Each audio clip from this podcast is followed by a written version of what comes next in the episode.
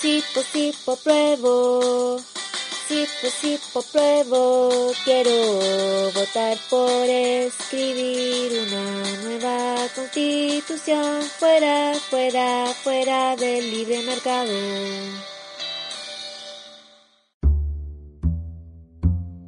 Fueron 44 balas contabilizadas, pero antes de dispararle le quebraron ambas manos y le dijeron que si podía tocar la guitarra, se salvaría.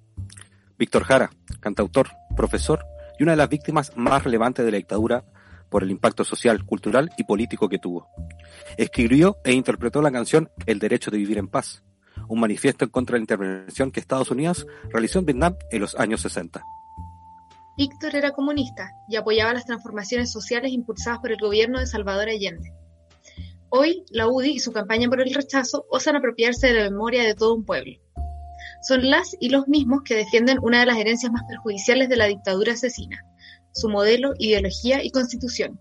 Defienden el cruel sistema político y económico que asesinó a Víctor Jara y a miles de personas más. Por si esto no fuera suficiente, la propuesta inicial de esa misma coalición de gobierno para el aumento del salario mínimo fue de cero pesos. Sí, de cero, nada. Con mucho esfuerzo, su última propuesta fue de 1.500 pesos, que podemos traducir en un kilo de pan más para el mes. El año pasado, 26 personas vinculadas al gobierno respondieron a una encuesta realizada por un medio de circulación nacional a propósito del Día del Libro. Ante la pregunta de cuál es su libro favorito, 22 de ellas mencionaron El Principito de Antoine Saint-Exupéry. El clásico texto que todas y todos leímos en el colegio apareció así, revestido en el icono de lo políticamente correcto. El libro que nombras para no quedar mal con nadie, que no molesta, que a todos y a todas debería gustarnos, o por lo menos parecernos inofensivo. Una respuesta por cumplir ante una pregunta que consideran menor, casi simpática. Uno de los ministros consultados fue incluso más lejos. ¿Para qué leer si es pura pérdida de tiempo? respondió. Aquí nos atrevemos a esbozar una respuesta. ¿Para qué leer? Para no quedarnos con el titular de la mañana, el meme de turno o el hashtag más hondero. Para mirar con más conciencia y profundidad desde las fake news hasta los noticiarios centrales. Dudar, inquietarse, manifestarse y pensar críticamente. Leer para ser capaces de cuestionar la historia única que pretende consolidar verdades únicas y poco cercanas a lo que nos está pasando. Leer de manera crítica la realidad es una forma de transformarla también. La lectura nos impacta, nos conmueve y puede ser la clave que nos movilice a la acción. Leamos de todo y con todos y todas. No nos detengamos en un mundo limitado por lo que otros y otras dijeron. Ampliemos nuestras experiencias. Así nos transformaremos en agentes de cambio, opinión y crítica social. Bienvenidas y bienvenidos a este sexto capítulo de Al Tiro, podcast de literatura y actualidad.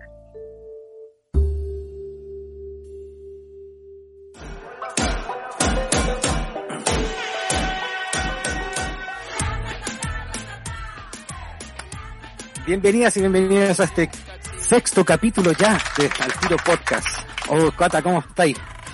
Bien, nos toma, siento que nos toma mucho esta cortina, me encanta que la tengamos, muy buena por Sí, en todo momento. Y como leímos en la editorial a todos nuestros quienes nos escuchan, eh, es una semana rara, es una semana complicada. O sea, a mí me tocó y me dolió esa campaña de la UDI con la canción de Víctor Jara, Cata.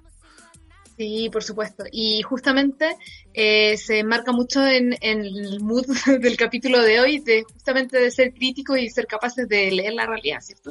Exacto, porque leer no es solamente la capacidad de ir juntando las palabras, de ir comprendiéndolas por decirlo de alguna forma, sino que también de ver un significado que hay un poco más allá.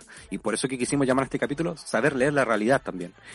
Y a través de esa, leer esa realidad, también hay voces que leen esa realidad. Y hoy día, Cata, nuestra invitada del día de hoy, eh, yo creo que no necesita mayores presentaciones.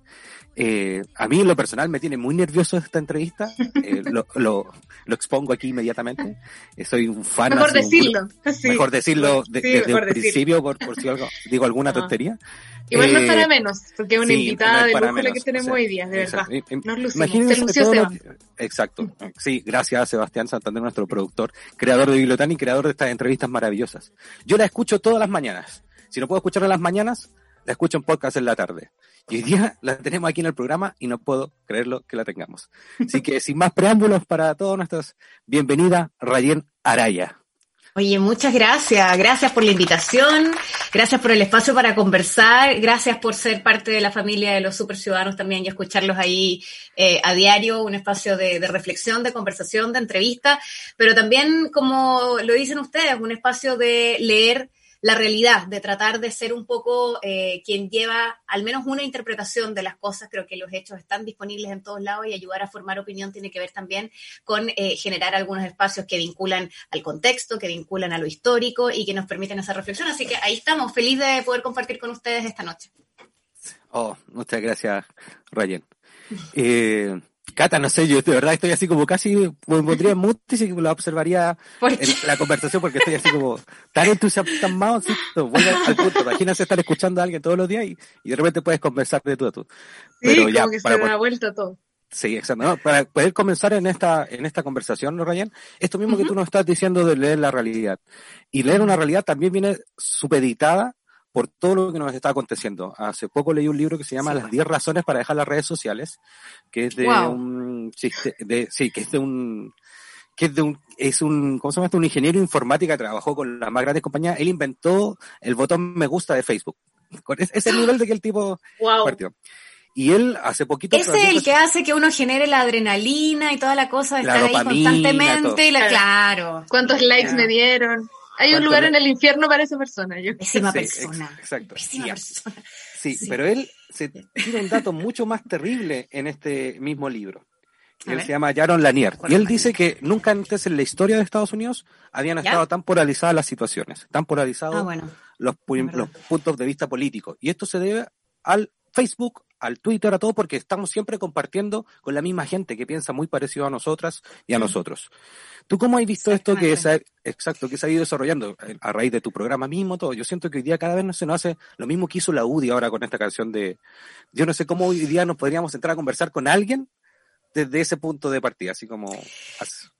Mira, hace años atrás, en, en, distintos espacios de entrevista, solía preguntarle, eh, principalmente a los políticos, que si estaban dispuestos a ir a contestar cada una de las cosas que se de, decía de ellos en redes sociales. Estoy aquí con mi micrófono que se me está corriendo para el lado, pero eh, si estaban dispuestos a contestar todo lo que se decía de ellos en redes sociales, porque a diario aparecen una serie, no solamente de fake news, sino de comentarios, de troleos, de cuentas que además sabemos, se piensa que el 40% del contenido en redes sociales es falso. Eh, oh, digo, es falso en el sentido de que no proviene de un ser humano, probablemente de uno que programó unas cuantas cuentas bots, ¿no? Pero no es una interacción real. Estamos hablando de una cantidad enorme. Y yo les preguntaba, eh, se contesta, no se contesta, cómo lidian con eso. Y entre varios políticos, uno de ellos, un español, me dijo, eh, siento que lo que tenemos que hacer es salir a contestar. ¿Por qué? Porque es la única manera de no permitir que se instale una verdad que no mm. es real o una verdad tergiversada. Y es algo que yo casi como que me lo tatué. Entonces paso mucho tiempo en el día contestando mensajes, aclarando cosas, respondiendo si es que hay, digo, opiniones o, o, o, situaciones que impliquen datos que deban ser corregidos y no dejar que eso se instale. Al menos que alguien que vaya a buscar y que le llegue ese comentario también pueda mirar que alguien más le contestó para refutar esa idea. Eh, lo que ocurre en el escenario político es sumamente difícil si lo llevamos al ámbito de las redes sociales porque necesitamos pinchar la burbuja de las redes sociales. El ejemplo más cercano es lo que pasó con las últimas elecciones en Estados Unidos y con todo lo que pudimos ver a través del documental de Cambridge Analytica, entre otras publicaciones, que daban cuenta de que nos metemos en una burbuja donde al final escuchamos y leemos solo de personas parecidas en gusto o en tendencia a nosotros mismos. Entonces creemos que somos muchos más y no vamos a conquistar o a convencer a otros, sino que nos quedamos ahí. Creo que la única manera de pinchar esa burbuja es dejar de bloquear gente en redes que no opine lo mismo que tú, eh, dejar en el fondo de solo relacionarnos entre nosotros. Pero ese es un trabajo que en pandemia es difícil, porque las redes por defecto sesgan a, a, a, estos grupos. Ese trabajo como más de ir hacia los otros que piensan distinto, se hacía físicamente y hoy en la pandemia está mucho más complicado. Entonces, la, la, interpretación de la realidad que uno puede tener a través de las redes sociales tiene un sesgo, pero no solamente en las redes, también en los medios de comunicación que mm. responden a ciertos intereses en términos de propiedad y que por lo tanto determinan desde ahí sus pautas. Lo que nosotros hacemos en la radio todos los días es decirle a todo el mundo, mira, dúdalo un poco, eh, trata de buscar varias fuentes y en el fondo no creer todo tal cual como te lo dicen. Eh, ahora mismo estamos con el tema de la pandemia y ustedes han visto que todas las noticias sobre las vacunas hablan de la dudosa o cuestionada vacuna rusa. Eh, y habría que preguntarse si en el contexto geopolítico que implica además eh, la situación de Rusia, lo que viene pasando con Estados Unidos y China y lo que ha pasado históricamente, ¿es casualidad que desde acá se cuestione solo una y que sea justo la rusa? Eh, es, realmente porque es solo cuestionable desde lo científico. Todo tiene una tela de política y de economía de fondo. Y es un poco lo que creo que, que nos sirve para interpretar mejor la actualidad. Wow.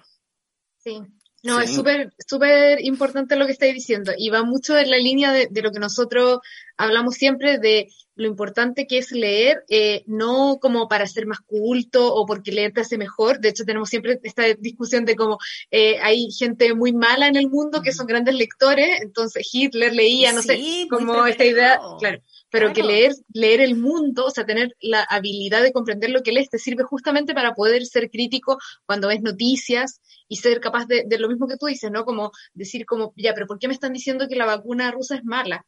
Eh, ¿qué, ¿qué, hay detrás de eso? Ser capaz de ir, ir más allá. Es cierto que a veces es un poco lo que, lo que falta. Bueno, eso tiene que ver no solamente con, con tal vez la idea en la que tradicionalmente lo culto o, o, lo vinculado a la cultura se asocia.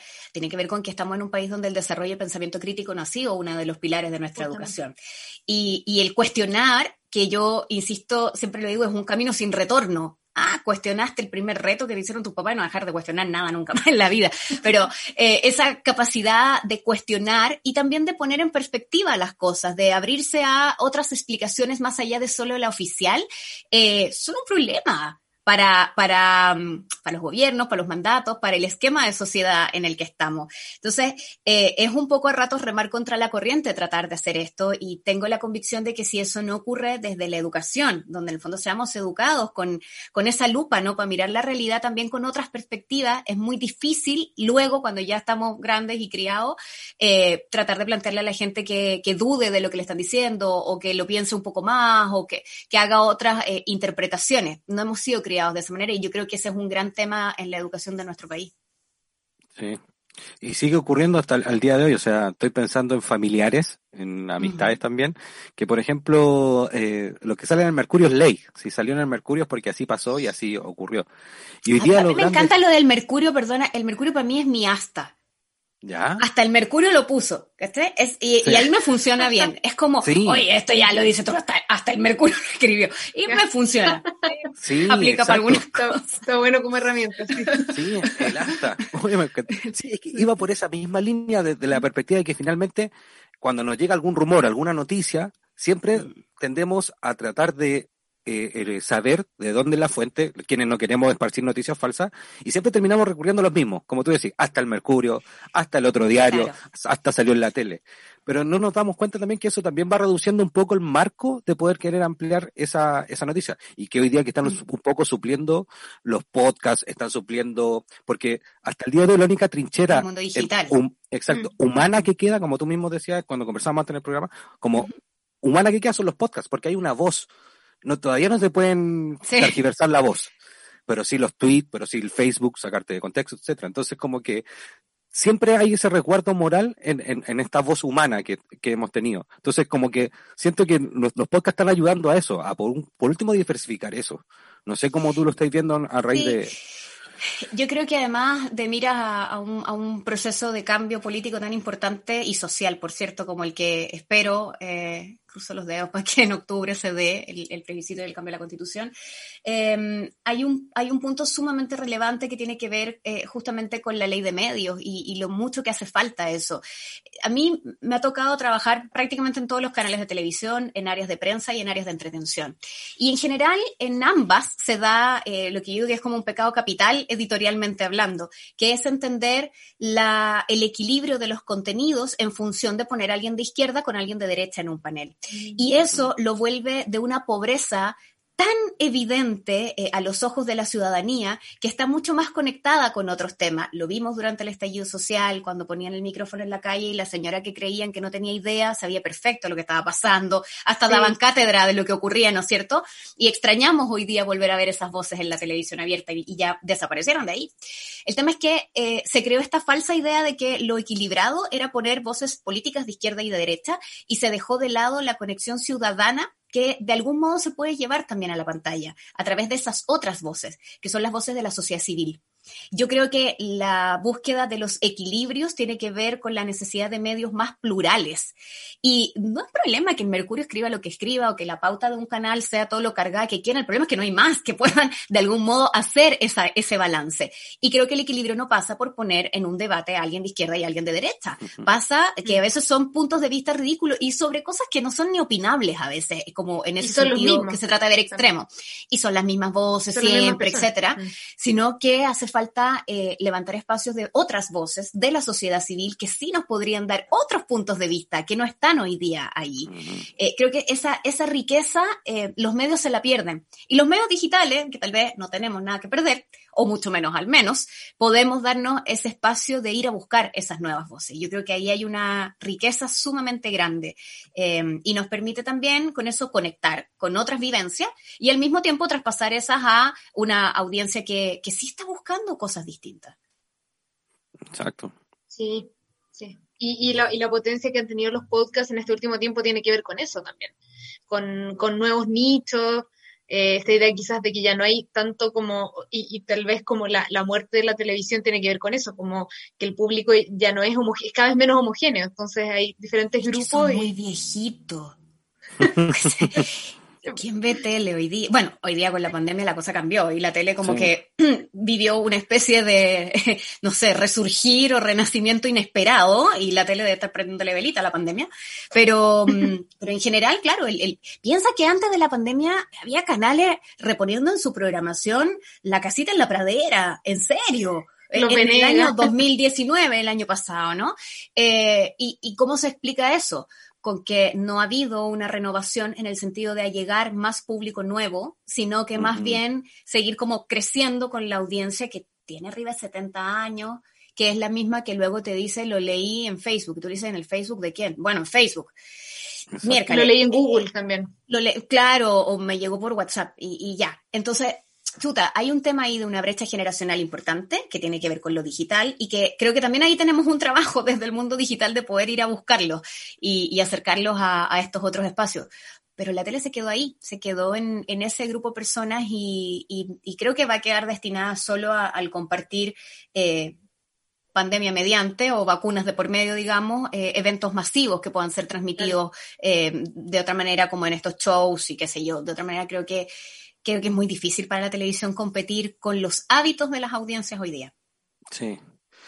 Pero es que eh, ahí yo también tengo un punto que siempre lo, trato de poner en la palestra. Eh, Yo vengo del mundo privado de la producción de eventos. Eh, ya. Y tuve la suerte de conocer gran parte de Chile.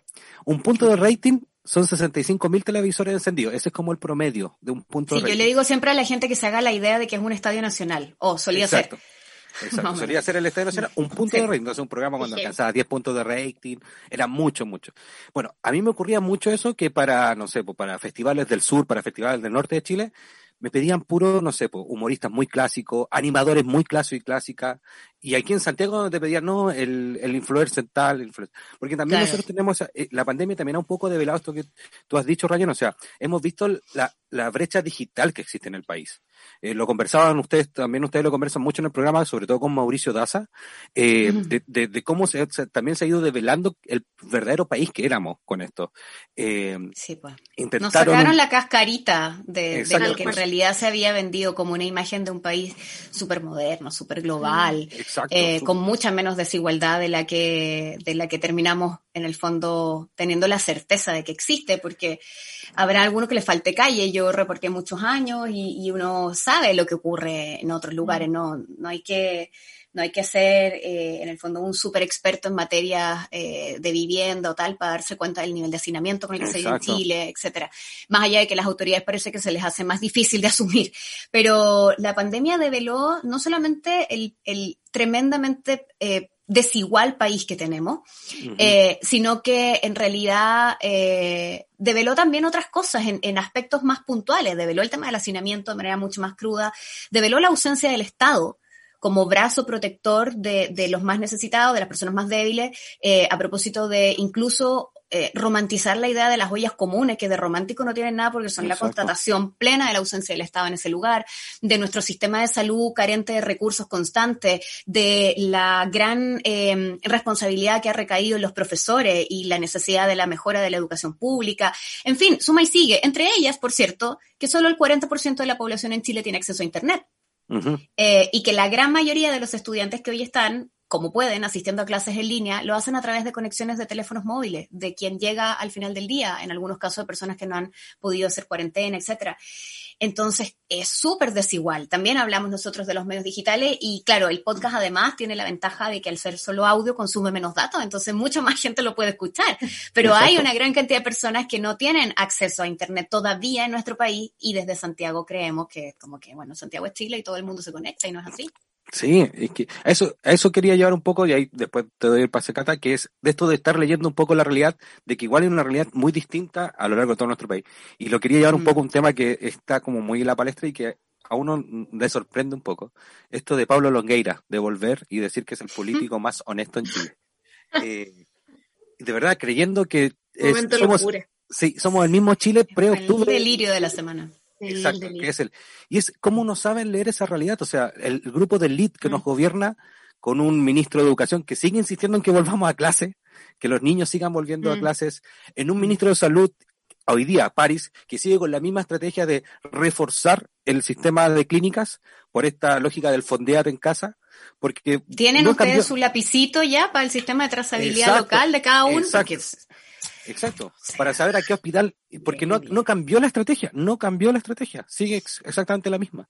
Y entonces, ¿cómo vamos viendo que algunos y algunas estamos tratando de leer esa realidad de manera distinta, pero quienes nos gobiernan siguen en el mismo punto, en el mismo punto de partida. O sea, el decálogo que dijo antes de ayer Piñera creo que fue, hoy día mismo, no sé, no recuerdo estos dos días, porque como que uno dice, ¿verdad que no? De verdad que no, ¿cómo no? Ningún asesor le dijo esta semana que cuando sale se saca el decálogo constitucional y no dice nada, mm. no dice nada. O sea, ¿dónde está no suele decir mucho. No, ya a esta altura no, no habla. ya, ya, prefiere callar. Yo creo que ya se, se, rindió ya de ser presidente. Exacto. ¿Dónde está esa lectura? ¿Dónde está esa lectura de la realidad? ¿Cómo es posible que no, no lo puedan ver? O sea, no, no quieren verlo derechamente.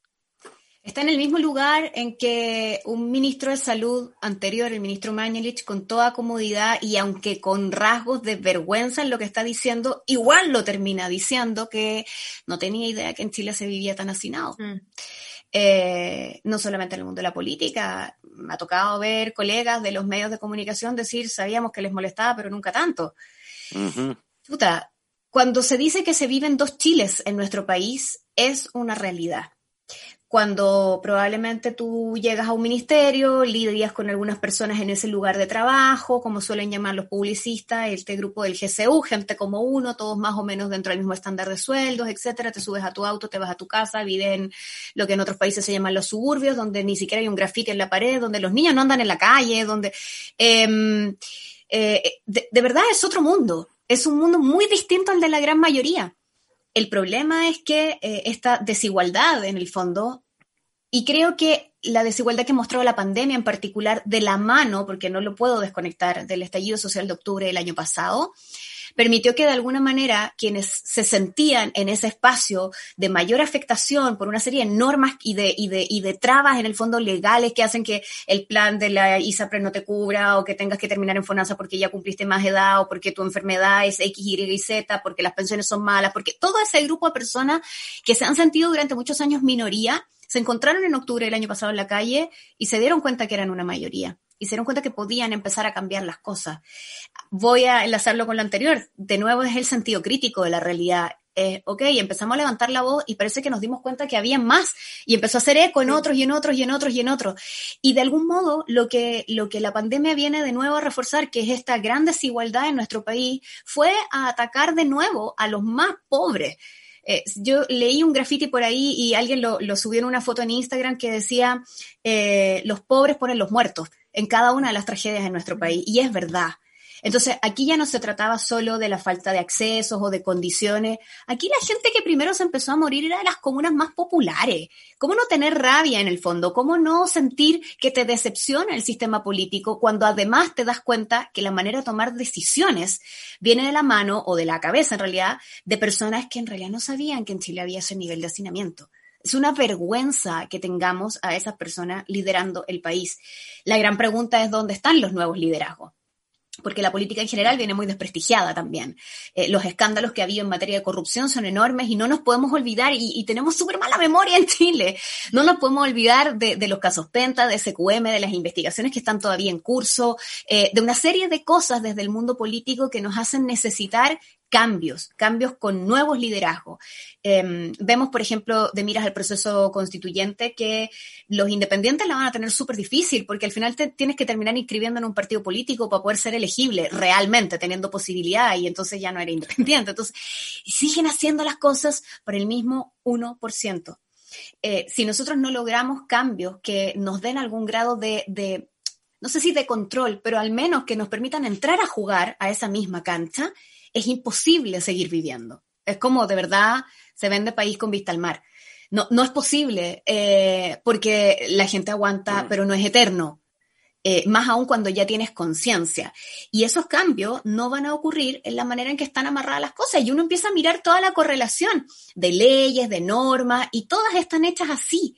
Recientemente en el programa un, un periodista nos contaba, uno de los superciudadanos, José María El Pino, sobre una trampa en el sistema ISAPRE.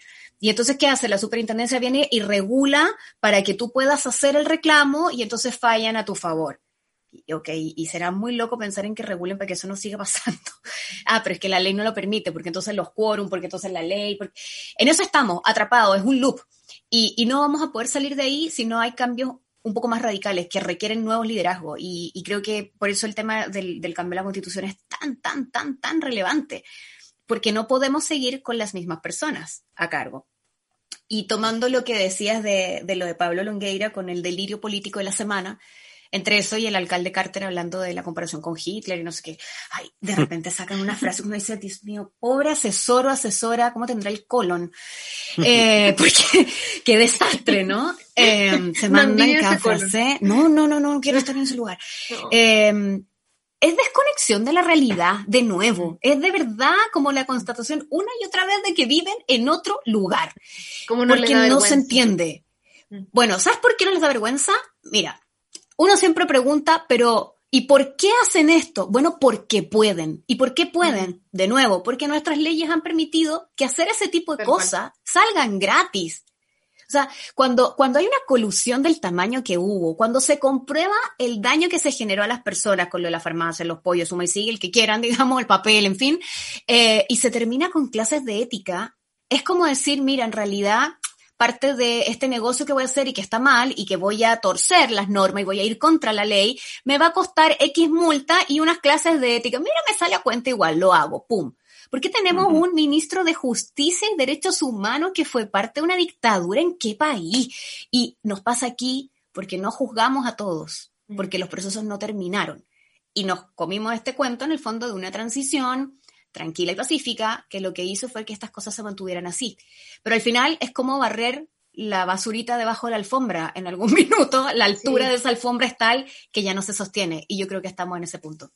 Hicimos durante 30 años lo de meter basura debajo de la alfombra y bueno, y luego eh, subieron 30 pesos del metro y, y, aquí estamos, si al final es eso. Claro, no se aguanto más. Sí, no, y esto que decía y de, de, estar en un loop, que es la sensación que tenemos hace tantos años de que, de que siempre estamos atrapados por algo y que cualquier cosa que pase y que queramos alegar, no, es que no se puede porque es inconstitucional, es inconstitucional, no, porque la constitución no lo pone, así que no. Es justamente, ahora es el momento de jugarnos las cartas de cambiar la constitución. Por eso aquí en, en, el programa y con Fulgor Lab estamos full por el apruebo, tratando de hacer campaña dentro de nuestras posibilidades, dándolo todo. Y eh, en ese sentido también te queríamos preguntar cómo crees tú que se relaciona lo que hablábamos de leer críticamente con eh, la nueva constitución y justamente lo que y cómo todos tenemos que empezar a entender un tema legal del que a lo mejor no sabíamos mm. nada, porque tampoco nos educaron para eso, no querían que supiéramos, y ahora tenemos que entender un montón de cosas y cómo puede influir también la lectura, la lectura de los medios, de las noticias, la lectura de la realidad en este, en este proceso. Y, y agregando el dato que tú dijiste, Cata, el programa pasado, el, el de que fue el libro más vendido entre noviembre y diciembre fue La Constitución, Ah, el libro más vendido en Chile. Ah, y les agrego un dato entonces sobre ese mismo, porque el año pasado también fue el libro más descargado de la Biblioteca del Congreso. Entonces, hay esperanza. La gente se está Vamos. educando. Sí. Vamos, que podemos hacerlo porque, porque sentimos que era la oportunidad y, y- y se ha luchado tanto y ha salido tan caro. Este proceso ha salido muy caro. Muy Ha costado vidas, ha costado Personas ojos. sin ojos, mo- montones, o sea, que vamos a ver en la calle, después mucha gente sin ojos van a ser nuestros mártires al final. Sí. Mirar al poder y desafiarlo ha salido muy caro. Y por lo tanto, para que esto valga la pena, para que tenga sentido, hay que terminar este proceso. Y creo que muchas personas tienen esa conciencia hoy día de la importancia de lo que se está jugando. Eh, Por la venta del libro de la Constitución, por la descarga, por las preguntas, por eh, que en cada espacio que hay, en redes sociales, en diálogos, en qué sé yo, salen y salen preguntas y salen, hay, hay un interés evidente acerca del tema. Yo creo que, yo creo que la gente es tonta hasta las 12, como decía el dicho antiguo. Es como, ¿sabes qué? No, tenemos súper claro lo que nos estamos jugando hoy día. Eh, hoy día, además, más del 80% de la población, por ejemplo, para poner un caso, sabe que el agua en el único país del mundo que es privada es en Chile. Tenemos conciencia de eso hoy día, es mucho más de lo que teníamos hace un año atrás. Eso ya lo sabemos y sabemos que se puede cambiar. Y sabemos pandemia de por medio, además, que con 20 litros de agua entregados por un camión aljibe al día, la gente no se lava las manos ni puede evitar contagiarse. Con esa conciencia de realidad, yo creo que hay también una responsabilidad en educarse, qué sé yo. A mí me encantaría que esa responsabilidad fuera compartida por quienes uno esperaría que hicieran la pega, que es en el fondo las autoridades entregando la información en el sentido cívico necesario para saber cómo participar, para saber qué hay que hacer, para, y no que todo el rato busquen confundirte, que es lo que habitualmente ocurre en estos días. Pero creo que la gente se ha tomado esa responsabilidad súper en serio, entendiendo que depende de cada uno de nosotros y que si yo no lo hago, eh, nadie más lo va a hacer por mí. Así que o me informo y me instruyo y me meto en cuanto grupo encuentro para poder entender o nadie me lo va a venir a explicar. Eh, yo lamento mucho que el proceso, además de la pandemia, nos haya quitado los espacios físicos de los cabildos, Mm. que fueron sumamente relevantes para esta construcción, pero se han seguido haciendo algunas juntas virtuales, etcétera, y sé que hay mucha gente trabajando en eso desde la sociedad civil. Eh, de algún modo, las ollas comunes también han servido para volver a hacer ese tejido social que ha permitido hablar de estos temas. Y eso tiene un lado positivo más allá de, de la crudeza de lo que nos muestra el hambre en el fondo de nuestro país. Sí. Wow, es que sí, yo eh, apruebo todo, en todo momento lo que estás diciendo, Ryan. Eh, apruebo, apruebo. Eh, es increíble cómo eh, hemos ido recuperando ese tejido social, pero en base a una respuesta, o sea, a esta respuesta que tú muy bien dices de, de cómo ha ido ensuciando las cosas y esa ausencia de Estado. Lo que está pasando hoy día en la Araucanía, lo que está pasando ahora aquí con el agua, que sigue ocurriendo. Bueno, disculpa hermano, mi hermano escucha el, el podcast. Mi hermano trabaja en una consultora medioambiental y él no ha parado de trabajar. Wow. Él no ha parado de Lo que trabajar. preocupa es el tema de medio ambiente. Sí, Piensa que exacto. parte de lo que se ha venido hablando como de algún modo moneda de cambio de del tema mm, de la ausencia de trabajos, de los altos índices de desocupación de desempleo, ha sido empezar a volver más laxas algunas normas para la entrega, en el fondo, como de los check, check, check, check medioambientales. Eh, Y en esos estudios de impacto ambiental se han vuelto muchas cosas más flexibles con la idea de, bueno, pero tenemos que dar trabajo, entonces Sí. no nos pongamos tan difíciles. Pero, exacto, es que, es que ahí va el punto. Él trabaja en esta consultora medioambiental que dan los visos finales a los proyectos de, desde represas hasta desviación de aguas ríos. Mi hermano es especialista, no voy a decir nombre de empresa, pero no. Pero el dato que el que más duele, mi hermano cuando hacen su, su informe, son informes alrededor de entre 500 y 1000 páginas, entre fotografías, todo. Entregan el primer informe y le dicen, ¿sabes que está muy largo? Eh, ¿Pueden resumirlo un poco? Acá hay un poco más. Ya, 300 páginas. Me imagino. Sigue No, estando y muy se largo. leen dos, con suerte. Claro. No, y Cata, al informe final que llega al que dice, sí, este proyecto es viable, pueden, estoy inventando, talar el bosque, le llega un informe de un párrafo, de dos párrafos. ¿Cachai? Ese es el nivel de información que están manejando. Entonces, Y una eh, persona esto- escribió mil páginas. Exacto, entonces como a, lo que, a lo que va que dice mi hermano, están permitiendo muchos proyectos medioambientales que en otro Sí, momento quizás no se hubieran permitido. Mm. Exactamente. O sea, siguen tratando de pasarla por debajo como que no. Mientras estamos en pandemia, preocupados de otra cosa. Ahí. Sí. El tema del agua va a ser uno de los más difíciles de modificar de nuestra constitución, lo sabemos. Eh, es probablemente el que haya que trabajar más fuertemente para lograr soltar esos amarres. Ahora recordemos que este es recién el principio. Vienen después las discusiones para poner cada uno de los puntos. Lo primero es que se apruebe el proceso de cambio, eh, que ojalá se apruebe a través no de la convención mixta, que, que, que, no garantiza nada, sino que básicamente tendrá lo mismo que vemos en el matinal, eh, luego discutiendo la constitución y no queremos eso. Eh, así que a través de la convención constitucional sí podemos tener claro. entre el lío de los Calderón Argandoña y la constitución. No, no me tinca mucho. Y poder verlo en el fondo con otras voces, con caras nuevas, con, con otros liderazgos, va, eh, y por cierto de manera paritaria, que es algo que también me importa mucho, va a ocurrir solo en el sentido eh, de, la, de la mm, convención constitucional. Así que ojalá que esa sea la opción, pero de ahí para adelante el camino que viene es enorme, enorme, enorme, enorme. Oye, les quiero compartir algo que he venido leyendo en estos días a propósito del estreno de Tengo Miedo Torero, la película de MBL. Ay, sí, la vi, te vi ahí lindo Muchas gracias. Lemebel escribía, yo creo que ha sido poco valorado tal vez en, en, además la poesía de su letra. Tenía una, muy prodigioso para escribir, eh, muy virtuoso de, de, las palabras. Eh, tengo este, no tengo amigos, tengo amores, que es una compilación de entrevistas llena de marcas y rayados. Sí. Así me tocan los libros. Tuvimos un club. Rayen, tienes que participar. Tuvimos ah. un club de lectura. Y tenemos un club de lectura ¿Viste? con libro de Medel y con cervezas más encima. Enseñamos a catar cervezas. ¡Ay, qué rico! Me gustó. Eh, después les, les pregunto entonces sobre lo, sobre lo del MBL. Eh, pero entre medio buscando algunas frases y eso para la presentación de la película, me encontré con que él hablaba eh, en un minuto eh, del Chile entre el 80 y el 86 y de escribir cuentos y de lo que pasaba en Chile. Y él dice, en ese momento me di cuenta que no podía escribir cuentos cuando la realidad estaba quemando mi acontecer. Las dictaduras reaparecen en las paredes cada cierto tiempo. Y yo me imaginaba cómo habría estado el MBL el año pasado viviendo lo que había ocurrido en octubre eh, anterior, ¿no? Eh, pensar que, que, en el fondo eh, acabamos de pasar una conmemoración del 11 de septiembre con toque de queda igual, en un estado de excepción. Wow, efectivamente las dictaduras reaparecen en las paredes cada cierto tiempo, como él lo dice. Y hace una reflexión además sobre lo que hablábamos del sentido crítico. dice que Em, Chile es un país con un gran potencial de imaginarios creativos, pero todos ellos están mediatizados por la economía y por el mercado. Entonces uno no sabe hasta qué punto son producto del mercado o son producto de una gestión artística. Ese mismo potencial creativo está anestesiado por una falta de reflexión crítica en los productores culturales incluso. Necesitamos gente que nos haga despertar, necesitamos voces, artistas que nos vuelen la cabeza, que nos permitan mirar más allá de los límites. Lo más increíble de todo es que quienes nos han permitido mirar más allá de los límites en el último tiempo son los y las ciudadanas de nuestro país. Fueron los que corrieron el límite y lo hicieron posible. Y eso me parece que es muy inspirador para lo que viene. Así que eh, ojalá que con eso la gente se motive a participar.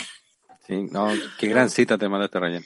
Sí, y que, que yo siento que somos muy afortunados de, y yo siempre digo, somos muy afortunados de tener a un actor como Alfredo Castro en Chile, y también qué, afortunados somos de tener a, de haber tenido a alguien como el MBL en mm. nuestras letras. Y siento que recién nos estamos dando cuenta de todo el aporte que, que hacía con su literatura, pero también con su persona. Como ser él ya era una, una postura política muy valiente, solo ser el mismo. Y... Un activista, un rebelde, pero además con un compromiso sobre mostrar lo que está al margen. Y eso tiene que ver también con incomodar al poder al final. Piensa que ah, son reflexiones que hemos hecho varias veces en, en, en Súbela, en, en Super Ciudadano. Eh, en general todo lo que no nos gusta ver o lo que nos han dicho que no debemos ver está afuera de la ciudad. Las cárceles están fuera de la ciudad, no queremos ver eso. Los hospitales están lejos de la ciudad, los cementerios están lejos de la ciudad, la todo está al mm. margen. Y, y, resulta que el margen es tan grande que probablemente sea mayoría. Mm. Eh, a propósito de nuevo de lo que veníamos hablando es el 18 de octubre finalmente, demostrar eso. Y yo creo que también con respecto a lo que... El baile lo que sobran y eso. Sí, y lo que mencionamos de las burbujas, que a mí me pasaba que, claro, como usted seguramente también, que yo me daba cuenta que estábamos en una burbuja, porque claro, yo miraba mi Facebook y decía, estamos todos súper de acuerdo, y después gana Piñera, no sé, como que tú dices, ah, ya, perfecto, estoy en una burbuja. Mm. Pero, pero creo que lo, lo, lo bonito que tuvo fue darnos cuenta de que esta insatisfacción la compartíamos casi todos. Y gente de, estratos socioeconómicos muy distintos, gente que nunca se ha cruzado en su vida en la calle viviendo en la misma ciudad, estaba con el mismo descontento por uno u otro motivo. Y entonces eso, eso nos unió. Y yo creo que eso es lo... Y la marcha más grande tiene que ver con eso y es la fuerza que quizá hay que recuperar para encarar el proceso constituyente, que, que algo de esa esperanza digamos. Piensa que en Chile no hay carnavales. Yo crecí en Panamá, en Centroamérica hay carnavales y en febrero la fiesta de todos los días. Eh, Brasil aquí al lado tiene carnavales. Bueno, Argentina no carnavales propiamente tal, pero tienen otra serie de festejos y tienen mucha más esa cultura de la calle. Mm, sí. En febrero. Em, pero aquí no, no tenemos ni carnaval y creo que un poco, más allá de lo que pasaba en la primera fila y, por eso, o la primera línea, y por eso mi... Eh, no hacer una apología de la violencia porque no es la intención, pero sí mis respetos a quienes dieron esa batalla en esas filas más duras adelante de, las manifestaciones, permitieron contener las agresiones para que atrás a rato se viviera como un carnaval donde había colores distintos, banderas distintas, comidas, bailes, cantos, migrantes que traen además otra cultura, otros colores, otros bailes, otras comidas. Y eso ocurrió allí en la calle. Y sabes qué? Tenemos tan poco de eso que cuando lo encontramos, como que lo agarramos con harta fuerza, es como que no soltamos más.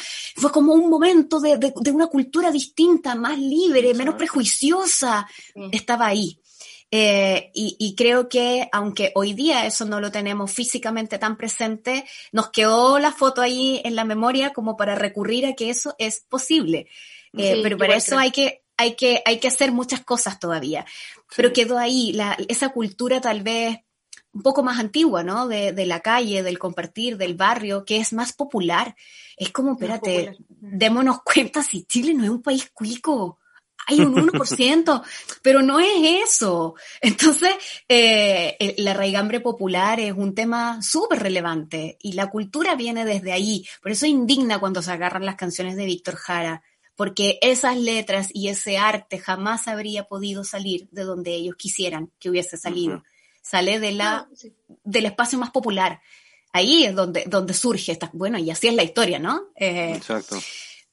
Por, sí, eso tomar, un poco. Sí, tomar esa, letra de esa canción es no entender nada, o sea, es no entender de dónde viene. Es justamente no haber hecho una, lectura crítica. Un poco, claro. No, es una afrenta. Yo, creo que, eh, hay una intención ahí. Claro, pero una intención que finalmente es tan, es tan poco, o sea, es burda. con un poquito de inteligencia diría, esto, esto me va a salir para atrás, no me va a funcionar. Pero claro, eh, precisamente yo creo Pero que juegan mucho a eso, Cata. juegan mucho a eso.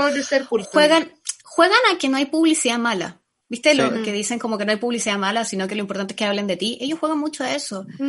¿Cómo, va a ser normal que en redes sociales la mayor cantidad de comentarios negativos sea hacia figuras como José Antonio Caz y otros tantos de esas filas más de extrema, que es una extrema derecha que no se condice con las extremas del resto del mundo o con las derechas, perdón, del resto del mundo, que es muy loco lo que pasa en Chile. Eh, y, eso en los espacios digitales eh, e, está lleno de trolls, de mensajes negativos, de agresiones, de no sé qué. Em, y no es normal. La única manera en que uno lo entiende es que de verdad lo alimentan. Entonces, como te mandas luego una cuestión como esta, una pieza donde usas la canción de Víctor Jara, está provocando todo el rato. Y, yo creo que tienen la idea de que mientras más tráfico hay en redes donde se les mencione, bien, listo, no importa para qué. Exacto. Y uno le queda la idea de qué hago. Entonces, eh, ¿qué hacemos con, con, José Antonio Cast o con ese tipo de derecha? ¿La ignoramos o la discutimos? Porque finalmente también discutirla es darle tribuna. Entonces, bueno, ahí uno entra O sea, yo creo que desde los medios tenemos una, una responsabilidad y, y, siempre me acuerdo también, me trajo problemas en su momento, pero esa es otra historia, eh, el haber puesto en mis redes sociales una, un afiche de, también era como un rayado o algo así, que decía estaba en inglés, pero decía algo como eh, que la televisión no, no siga eh, como enalteciendo la figura del estúpido del barrio. Como, eh, como no, hacer, no ser famoso gente estúpida, eso decía. Y claro, tenemos una responsabilidad desde los medios en a quienes se les da tribuna. Eh, yo, por ejemplo, lo pongo en la misma vereda en darle tribuna a un grupo antivacunas o darle tribuna a los, no sé, terraplanistas o como por mí va un poco en esa línea, creo que tenemos responsabilidad en eso. Pero si son figuras que entran en el acontecer político y, van a tener una candidatura, pues entonces hay que salir a contestar. Exacto. Pero al menos que cuando alguien los vaya a ver, sepa que hay otros que también le contestan, pero de algún modo meterse dentro de su propia burbuja, porque si no... Eh, el, destino no es muy, no es muy auspicioso, porque ¿sabes qué? tienen mucho poder igual. Exacto. Y, tienen sus seguidores, sí, por Sí, supuesto. es que y yo vuelvo al punto inicial de... No hay que, no hay que subestimarlos. Exacto, el- la subestima y de la impunidad que tienen. O sea, tú mismo Ryan nombrabas, en Argentina tienen mucha más energía que nosotros. Les recuerdo que Videla murió con los pantalones abajo en una prisión, en una cárcel, eh, porque estaba condenado siendo dictador de, de Argentina. En, en Brasil también. a todos en Argentina. Exacto. Mm. Ah, En Brasil lo mismo, en Perú lo mismo. En- En, en Centroamérica se trató de hacer, no logró. Aquí en Chile, cuando terminó la dictadura, estuvo ocho años siendo senador vitalicio. Senador vitalicio. Sí. estuvo eh, lo mismo que decía Ryan en principio, todos los cómplices de dictadura hoy en día tienen un El puestito en el gobierno. Interior hoy día. Exacto. O sea, Interior, otro que fue alcalde. Y citando, y. exacto, y citando Matei, Lavín, citando al mismo Pedro Lemedel, que hoy día, y él sale, creo que sale en ese libro también, Ryan, que es cuando dice, si yo conociera a Lavín y le tendría que dar la mano, se la daría con caca.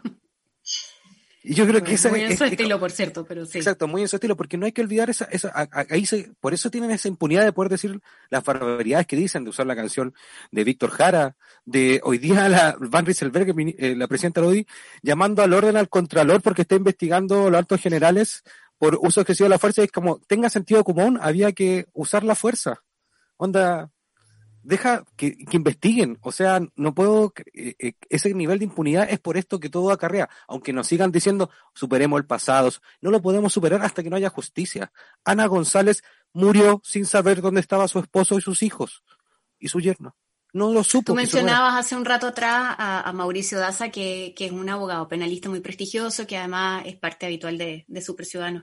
Y Mauricio siempre dice, la única manera de encontrar eh, justicia, eh, y, y con eso llegue a la reparación, es que una de las cosas más maravillosas que te da, como digamos extra, ¿no? La justicia, es la verdad. Eh, solo se llega a ella eh, a través de, de procesos judiciales donde se puede investigar, reconstruir historia entre varias voces, etcétera. Eh, lo más importante, él siempre me dice, no es la sentencia, es que en el proceso vamos a encontrar la verdad. Exacto. Y eso no ha estado. Eso no ha estado. Eso es una tremenda deuda y, y a mí me, me produce, no sé cuál es el adjetivo exacto, porque, porque por un lado es muy doloroso también, pero, pero me parece increíble que haya gente que, que constantemente diga, pero bueno, tienen que dar vuelta a la página o que la reconciliación o qué sé yo, si aquí no ha habido búsqueda de verdad. Y creo que lo que ocurrió durante octubre del año pasado requiere también eh, una, una revisión muy similar a lo que se hizo con los casos de violaciones a los derechos humanos en dictadura. Creo que requiere de comisión Valeg, más o menos, de informes, de escribir lo que ocurrió allí y de en algún minuto poder hacer la reparación a esas víctimas. Eh, está lleno eh, en, en, el mundo de la ciencia hoy día. Bueno, hace una o dos semanas atrás apareció una publicación de unos médicos chilenos en la revista Nature, que es una revista de ciencia muy prestigiosa, donde hablan acerca de esta situación tan extraordinaria que ocurre en Chile, porque ni siquiera en las peores guerras del mundo ha habido tantos impactos oculares con palines como los que ocurrieron en Chile. Y eso no puede quedar impune. Uh -huh. Nuevamente no, ahora no.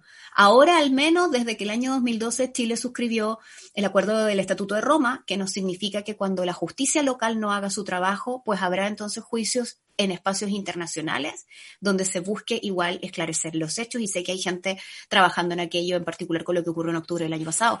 Eso no puede quedar sin reparar porque si no vamos a tener otra herida nueva. Y que, ¿cómo? No queremos juntar, no, no, claro, no, no queremos juntar más, más marcas, más heridas abiertas. Es, es, no, basta. Pero para eso hace falta todavía un, un buen tramo. Eh, creo que hay suficiente convicción al menos de quienes están detrás de esos procesos también para llevarlos adelante. Sí, sí. A mí me sulfuran estos temas. Yo tengo la suerte de haber estudiado historia y como que de verdad, ah, como bueno. que uno no entiende cómo no, de repente no salía. Como tú dices, Ryan, viviendo yo el proceso de octubre, tengo mucha rabia viviendo el proceso de octubre. No logro entender cómo la gente que tiene familiares detenidos desaparecidos puede no tener esa rabia, puede no tener ese odio. Lo que siempre cuentan de la mamá de, cuando falleció ahora, salió la historia de la mamá de Bachelet, de la expresidenta uh -huh. Bachelet, de que que Ángela Jera se encontró con su torturador en el ascensor. En el ascensor, sí, esa historia es muy fuerte. Mm. Entonces es como... No, de verdad que no, no, no, no lo podemos, no lo podemos creer. Eh, Cata, te doy el pase a ti, porque si no yo seguiría dando, porque de verdad que me da como un poquito de rabia mucha en ese sentido. Pero es importante no, no, no olvidar, no olvidar eso, porque además eh, es parte de nuestra historia política reciente y es una historia que todavía duele. Y desde ahí también podemos construir. Pero la construcción no tiene que ver con olvidarse, ni con hacer como que nada pasó tiene que ver con aprender de eso, eh, tanto para la necesidad de comprender que la gente no gobierna sola y que cuando usted vaya a votar por un candidato o candidata a la presidencia, no vota solo por esa figura, sino vota también por sus coaliciones alrededor, porque son con quienes va a gobernar eh, y que esa gobernabilidad es relevante. Y, sobre todo por la convicción de la necesidad de justicia. Eh, eso es, sumamente relevante y sigo sin, sintiendo que es una, es una deuda. y va a pasar también con los espacios, lamentablemente, medioambientales. ahí también hay un trabajo importante que hacer en, materia de tribunales, donde los tribunales han eh, de algún modo sido súper relevantes también para tratar tratar dentro de lo que las leyes trabadas nos permiten proteger a la ciudadanía. Es increíble que vivamos en un país donde se garantiza constitucionalmente eh, vivir en un medio ambiente libre de contaminación, pero la definición de contaminación es un poco tramposa. Es como muy chileno eso. todo, ¿Se Todo así como, en la calle, Claro, así como todos saben, define a todos. Es como todo un poco así. Eh, no sé, nos hacemos trampa nosotros mismos todo el rato. Es bien increíble eso. Sí. Sí. sí. No, y, y, y, como tú decías, justamente lo de en este país que es tan presidencialista y que le importa mm. tanto la figura por la que están votando, no olvidar toda la gente que hay detrás, los partidos que hay detrás. Eh, lo digo pensando más que nada en casos como el de Joaquín Lavín, que hoy día parece tan, tan simpático y tan amable. No nos olvidemos quién es, no nos olvidemos que Woody. Eh, Les recomiendo la columna de Agustín Esquella, donde habla al respecto y dice, él no es un sexual, no, sexual demócrata le pusieron en los memes, no es un socialdemócrata. Igual el sexual demócrata suena mejor, pero no es un socialdemócrata, dice, es un impostor centro, basta. es un impostor. Grande, un impostor. Sí, importante. Sí. sí, y no olvidemos la columnita de, de, todos los que le dicen el tío Luxic, ahí diciendo, no estoy seguro. Exacto. Algunos le dicen que no estoy tan seguro, no estoy tan seguro de que podamos vivir en esta estabilidad, inestabilidad que se viene con el plebiscito como empresarios. La dejo ahí. ¿Lo habrá dicho con la mano acá? Digo, yo pues le gusta eso, así como... Sí. Oye, yo quiero contar una, infidencia. Desde el principio, cuando recién te contactamos, aquí como, como programa, tú dijiste, es que yo no soy del mundo de la literatura. O, como que no estoy tan relacionado como... Y nos diste la cita de Le Medel ahora, nos volviste a meter a, a, ese mundo maravilloso. Te hemos visto en tu Instagram leyendo los libros que te... Disculpa. Tengo sí, pero, pero no soy una conocedora, así como... No, no, pero que te hizo llegar eh, Jorge Baradit, que ha hecho un rescate. Pero para nosotros, y eso lo como hemos conversado. Espérate, tú que eres historiador, ¿no eres de los que encuentra todo mal a Baradit? Porque oye, no, es que Baradit lo juzgan a Baradit así como que. Es que la diferencia lo que hizo, lo que hizo Baradit, la, gran diferencia es que hizo una divulgación de cosas que ya se sabían. Que sabía, sabían los grupos académicos. Mm. Y eso molestó mucho. Eso molestó mucho, pero mm. molestó desde el ego. Entonces, eh, él no está contando nada nuevo que no se supiera. Él lo está divulgando. Entonces yo no, no veo ninguna dificultad en ello. Eh, está la, toda la discusión una llegada masiva importante. Exacto, y que no tiene la forma. Sí la tiene y, está contándolo de una manera mera. A mejor puede tener cierto todo el cual error en, la fecha, en el documento que utilizó, pero eso no quita todo el mérito que logró. El mismo libro que sacó era Héroes, la historia secreta, mm. que permitió que mucha gente aprendiera un poco más de la historia de Chile. Viene su programa ahora. Exacto, entonces como que... No estoy segura en qué canal, pero, pero vi las promociones de que parte el programa de, Sí, y lo hace con, Francisco Ortega también, hay otros dos que han, tratado de rescatar la lista. Entonces quería llevarte a ese terreno, para ir cerrando un poco la entrevista, yo seguiría, Ryan, yo te sigo desde... Mi escritor favorito es Mala Imagen, ¿cuenta? Es como sus viñetas son de antología. Obvio que cuenta. Exacto, es que a eso hablábamos con la Katy, lo hemos hablado en capítulos anteriores. produce audiolibros. Entonces, ¿cómo las ah. leer? no te, no concentrarnos en esa, esa, ese aura académico que hay en torno a leer. Mala imagen, los mismos grafitis que nos respetaron en las calles, como que todo mm. eso nos ha permitido un poco ir conversando y que la gente también vaya, mm. exacto, vaya entendiendo. Yo, la verdad, soy súper latera para leer. Eventualmente me leo cosas así, más tipo bestsellers o qué sé yo. Estoy como el ministro Varela, no me gusta mucho la novela. no lo voy a decir muy fuerte, me da vergüenza. El eh, en general, claro. Ay, pero esta, espérate, mira si lo tengo acá. ¿Lo Mi hija hace tareas aquí mismo, entonces, pero no, no. Como una versión de Lux. Sí, pero no, no, no. Eh, en realidad, a mí también por, por un tema laboral, en que no tengo mucho tiempo para poder leer, en general siempre estoy leyendo documentos eh, o libros más bien, o ensayos o cuestiones que tengan que ver con lo, claro, o que tengan que ver con, con cuestiones históricas, o ahora me ha tocado leer mucho de materias científicas para poder entender en lo que estábamos, leyendo publicaciones un poco de ese tipo, eh, o bien eh, cosas más de, de, corte biográfico, etcétera. Soy muy amiga de leer las memorias de, no en el sentido biográfico, sino en el sentido de las instituciones, mm. y todo ese tipo de cosas, y soy fan del libro de consulta. El sí. libro de consulta, el del PNUD sobre que se llama desiguales, eh, el de las mujeres en el mundo que tiene unas cifras increíbles y que sitúa en distintos. Ese tipo de libros los, te, los tengo, allá tengo un poco, por acá tengo otro.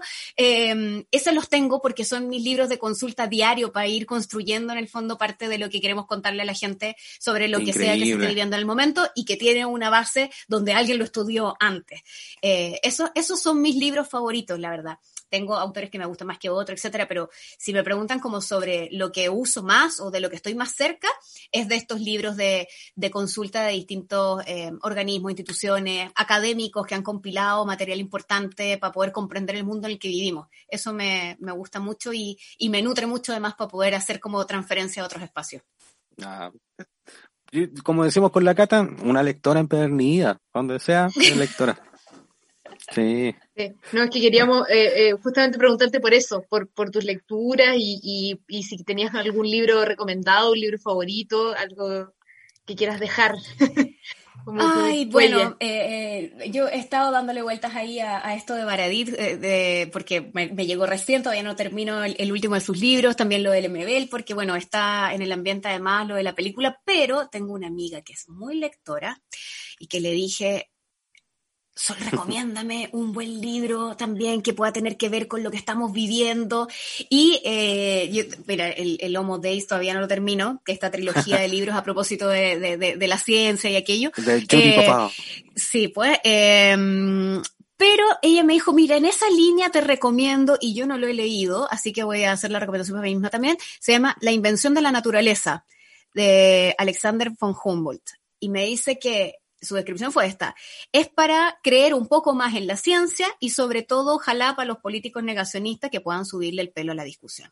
Eh, y me encanta porque hoy día en el fondo estamos viendo lo que significa vivir en un país que invierte súper poco en ciencia y que no tenemos no solo capacidad de investigación para una eventual vacuna, sino que ni siquiera capacidad para poder fabricarla si es que otro la descubre y replicarla aquí y hacerla en la masividad que necesitamos necesitamos gente del mundo de la política que esté convencida de que la ciencia es necesaria.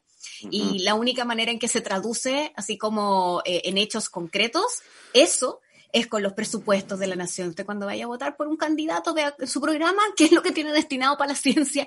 Porque para como vienen Tal las cual. cosas, ese espacio lo vamos a necesitar mucho. Exacto. Hay que tener una, una convicción ahí, más allá de lo rentable que para algunos desde ese punto de vista pueda significar, es la convicción de que eso es necesario.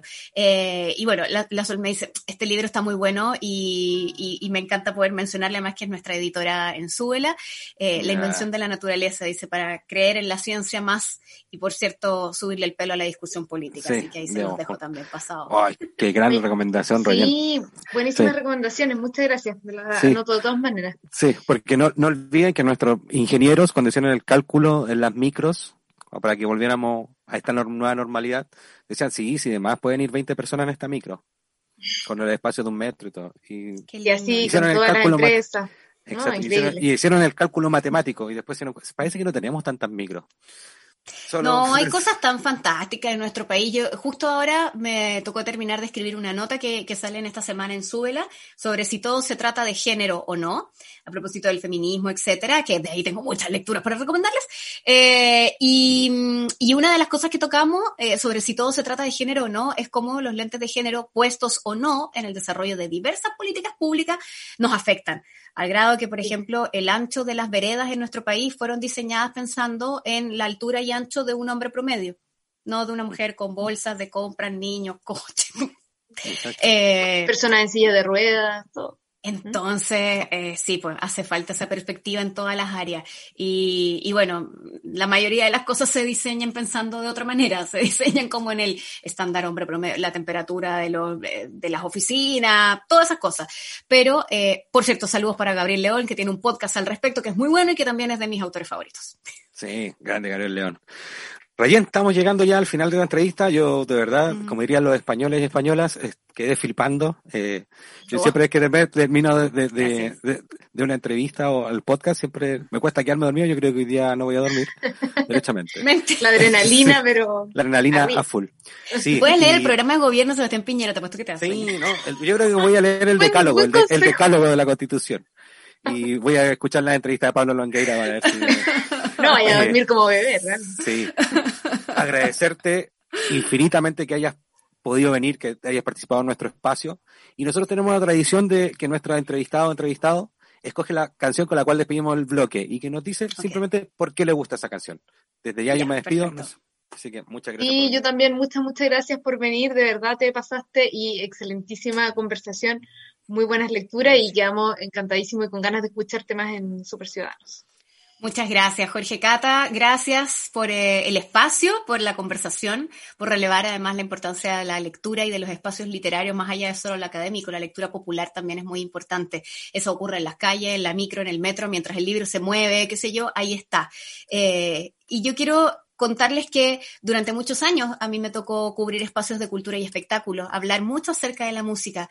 Y en la música también hay mucha literatura. Hay grandes letras que dicen grandes cosas y que nos han servido de telón de fondo como himnos para momentos relevantes. No voy a traer a los prisioneros a colación, pero caben perfecto en la descripción que acabo de hacer. Voy a traer a una mujer que es Francisca Valenzuela, que acaba de lanzar una canción que se llama La Fortaleza y que habla también de la fortaleza de las mujeres, que han sido ícono y centro de movimientos sociales a lo largo de nuestra historia, en muchos casos invisibilizados, y hoy día probablemente para superar la pandemia y reconstruir el tejido social de nuestro país sean a las mujeres a las que más necesitemos. Así que va un saludo para ella y para esta letra fantástica, La Fortaleza de Francisca Valenzuela. Todo lo que ha pasado me ha llevado hasta hoy. Miro adelante por el horizonte, la culpa la entierro y me voy. Paco maleta, respiro profundo y no miro hacia atrás. Sol que se pone, sol que sale, me lo que dijeron, los quería escuchar. Un grito vivía esperando salida, rogaba por su libertad. Toda una vida en la fantasía sin poderme a mí ni mirar y ahora veo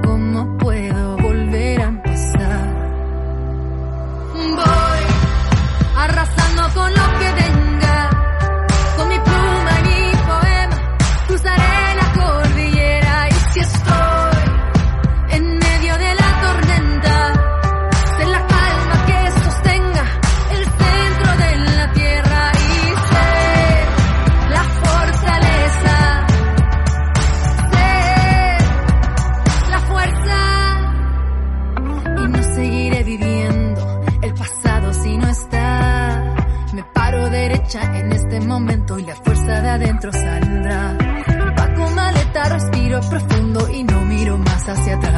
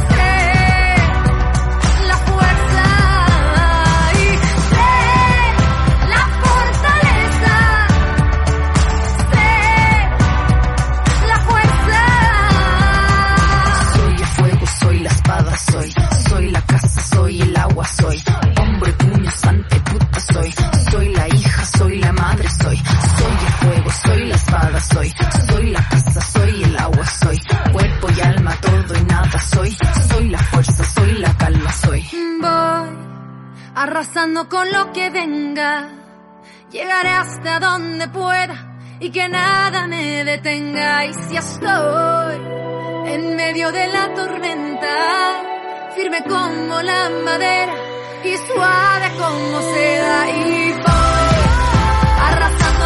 Yo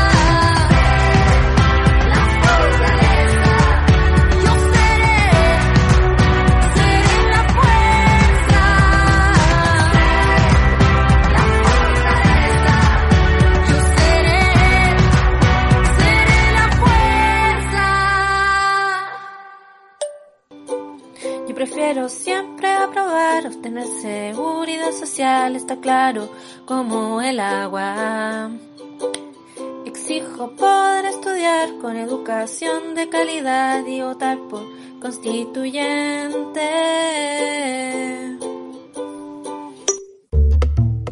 Bueno, porque espero que estén más tranquilos después de haber tenido a esta fabulosa invitada con la que estuvimos hablando un montón de temas. Pasamos desde la constitución a la situación política, a la literatura, al MBL. O sea, podríamos haber estado casi conversando. Muy buenas. Sí, eh, para quienes ven, ojalá esta parte del podcast solamente la escuchen, no la vean en YouTube, la, esta parte que estoy diciendo ahora, eh, porque estoy muy nervioso todavía, eh, tengo la piel muy brillante, pero ya pasó, ya ¿Cuál pasó. Salaquet? eh, sí, no, pero qué comparación más horrenda, Catalina, por favor. Sí. Y, y solo decir que fue maravilloso. Quiero agradecerle eternamente. Yo creo que Sebastián se ganó un, pedazo de mi corazón, pero para el resto de los días por esta entrevista que consiguió. Eh, grande Seba productor. Eh, ella Sí. viene a esta sección para que estén atentas y atentos. Y seguimos con excelentes invitados. Sí, porque también flipo con la lectura y flipé con estos libros el fin de semana. No hay nada mejor que tener aquí a los editores de esta editorial que tú estás promocionando ahí, estos plaquettes preciosos que nos hicieron llegar. Están aquí Manuel Retamal y Catalina Ríos. Eh, bueno, que les pedimos que, bienvenidos. sí, bienvenidos y que se presenten, nos cuenten un poco de- del proyecto editorial. Tenemos muchas ganas de saber y de preguntarles más. ¿Y qué, y qué tienen más? ¿Qué tienen más? ¿Qué tienen más? Sí, ¿qué más tienen? Las colecciones, todo eso, queremos saber. Eh, empiezo yo, soy Manuel Retamal, el director editorial de Invertido Ediciones y nos acompaña también Aida Cata. Yo soy Catalina, soy editora de poesía en, en la editorial. Wow. Y para contarles un poquito, el proyecto nació oficialmente el año pasado, como a mitad del año pasado, porque nos, nos surgió eh, la, la siguiente como problemática. Nos dimos cuenta que la industria editorial independiente eh, abarca demasiado, como la, la bibliodiversidad es súper amplia, pero no había ninguna editorial que se dedicara específicamente a la literatura de nuestra comunidad, la comunidad LGBT. Entonces, desde ahí pensamos qué podíamos hacer nosotros como licenciados de literatura, aportar en, a esta industria. Y ahí surgió el- la idea de crear Invertido Ediciones. Mm, Fantástico. y, Y, pero- a ver, adelante, tú- no, dale, Sí, dale. eh, eh, yo quiero decir eh, que en Bibliotac, nosotros, ten- eh, Bibliotac tiene un club, el Club Armarios, que lleva 13 años haciendo eh, clubes de la para, para la comunidad y con lectura desde la comunidad. O sea, tratamos siempre de estar leyendo literatura LGTBIQIA más y hemos estado ahí siempre. Y hace un año, desde que lo asume Carmina, a quien le mandamos un, un, un- un gran abrazo, porque es una excelente monitora de este club, ella se ha dado todos los meses y todos estos años de preparar toda la bibliografía. Y ahora con ustedes eh, es increíble cómo han hecho este rescate de Augusto Dalmar, de Enrique Gómez Carrillo y de Joaquín Gallego Lara. Y eh, quería, como ustedes decían, que faltaba este tipo de literatura, ¿qué han ido descubriendo? ¿Qué han ido eh, entornando en torno a esto, a esto, buscar esto, estas verdaderas joyitas que habían y que siempre estuvieron y quizás no se le daba la, toda la publicidad que, se que merecían? Eh, claro, o sea, están, esas joyitas, como tú decías, están, están por ahí, pero hay que, hay que buscarla y también de ahí nace un poquito nuestra, eh, ambos con Mano y también Flo somos licenciados en, en literatura, entonces también hay cierta investigación y, y rescate en buscar esta, esta literatura que, que existe, que efectivamente está, pero está un poquito invisibilizada o, o si no, sin editar. Eh, los cuentos de, de la colección que ustedes están mostrando, la colección se llama Letra Invertida y es una colección que pensamos de... eh. Eh, son pequeñas plaquettes eh, con un cuento cada una. La idea de la colección es rescatar precisamente literatura hispanoamericana y también anglosajona, ahí es lo que se viene más o menos.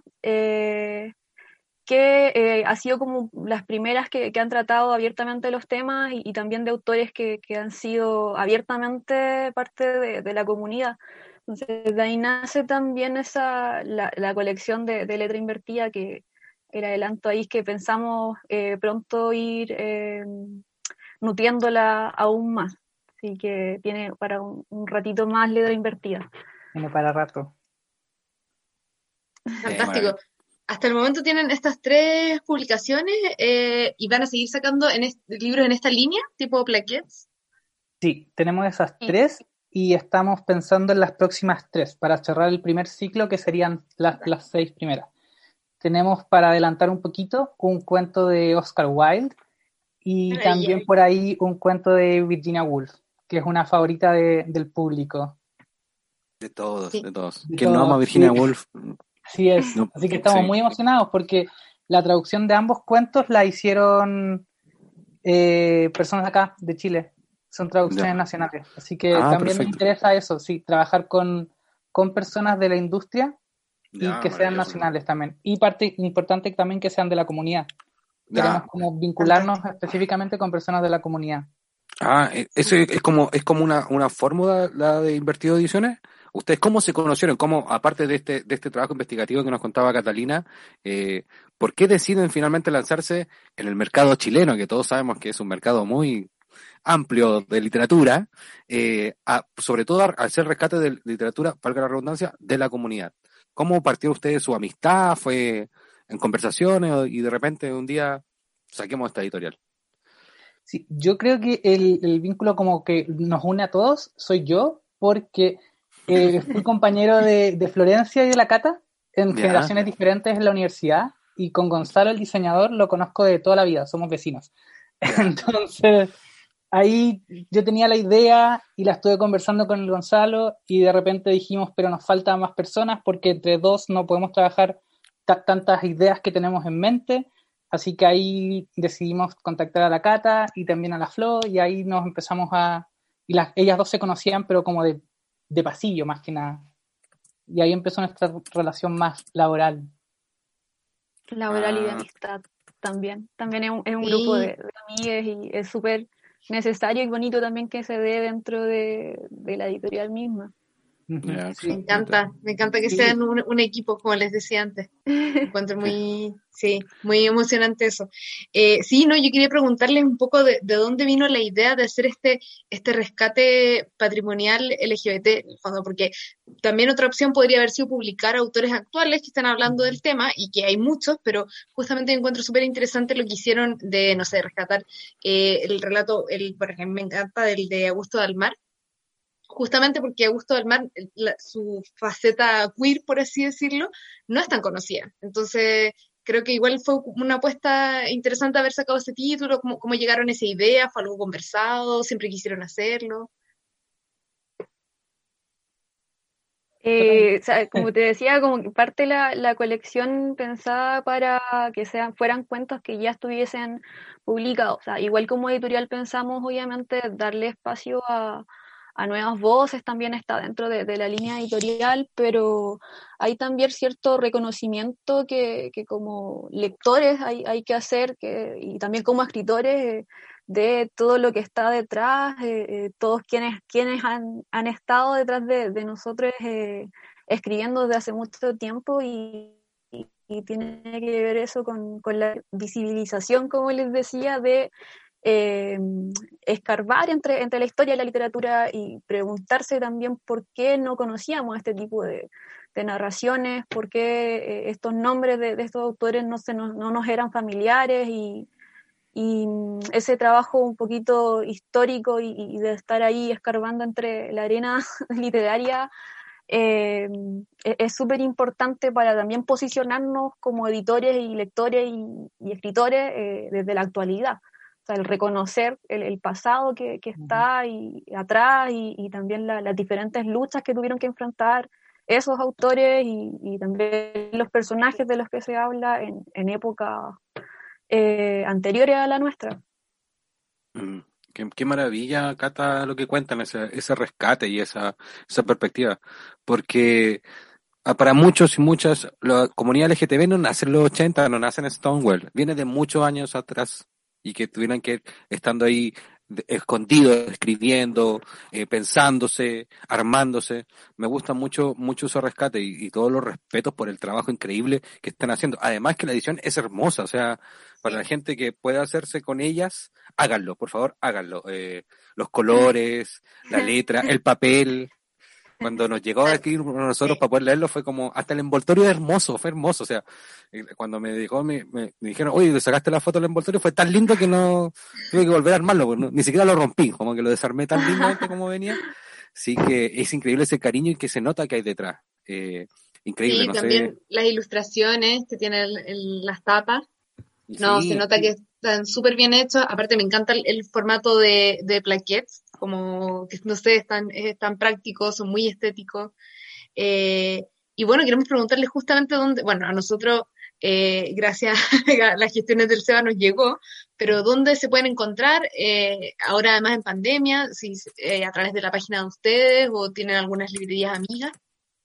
Por el momento estamos solamente trabajando con desde nuestro Instagram, así que las personas que estén interesadas en comprarlo nos pueden escribir directamente ahí y ahí coordinamos entrega. Por el momento estamos trabajando con entrega directa hecha por nosotros mismos Oh. y co- con un costo muy económico y ya si, si son en lugares que se escapan de nosotros, como por ejemplo regiones, ahí estamos eh, con envío por pagar, porque no, no hay otra opción. Sí. No, está bien. difícil en pandemia. No, está difícil en Pandemia. pero increíble. El, el, esa me encanta. Yo, mejor, disculpen que a lo mejor estoy. no, no, yo siempre tengo un terror los spoilers. Les prometo que no voy a hacer spoilers. Pero me encantó cómo terminó el plaquet.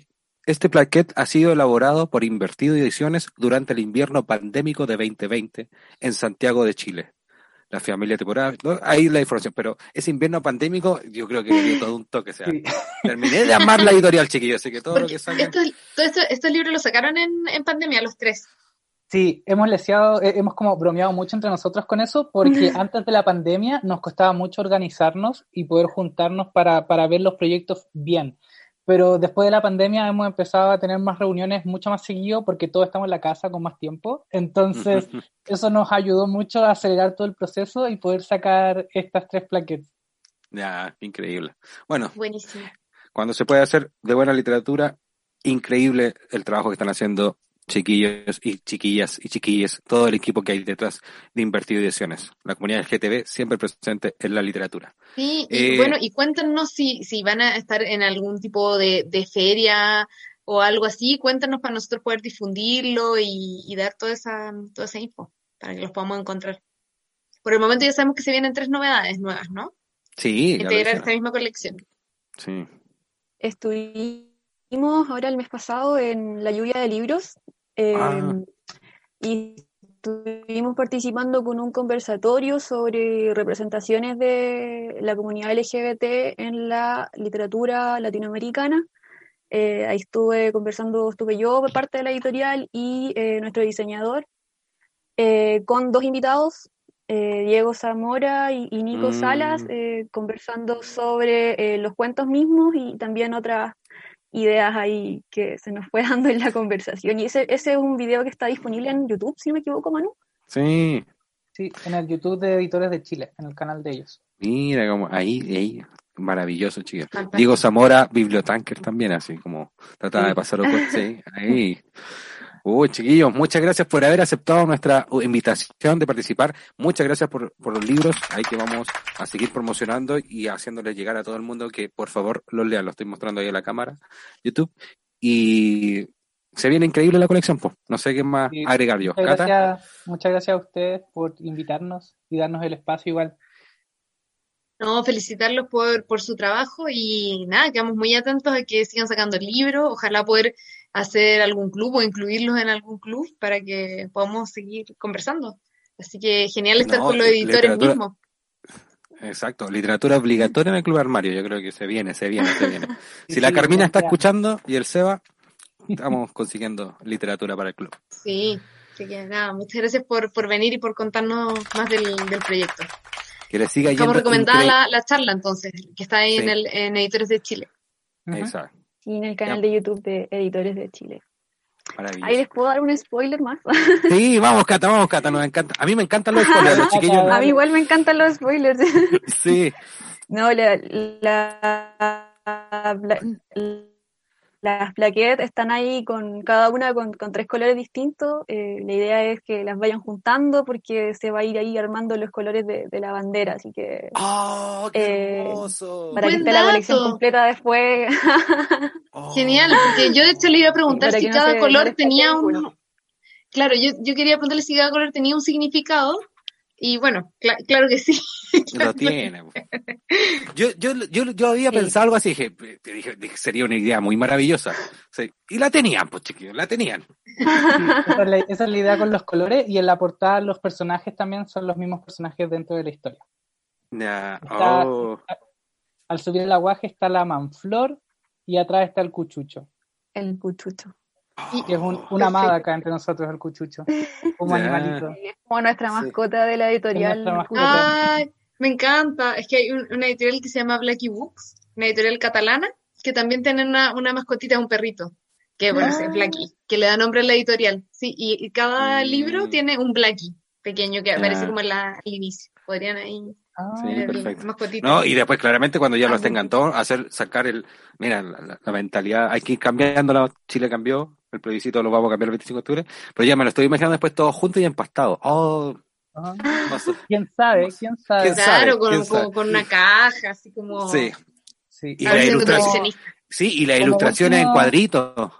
Como Oh. último dato, eh, en el verano hicimos un taller de poesía en el Museo de la Educación de Gabriela Mistral y como resultado hicimos una antología con los participantes que se puede leer gratis en nuestro sitio web.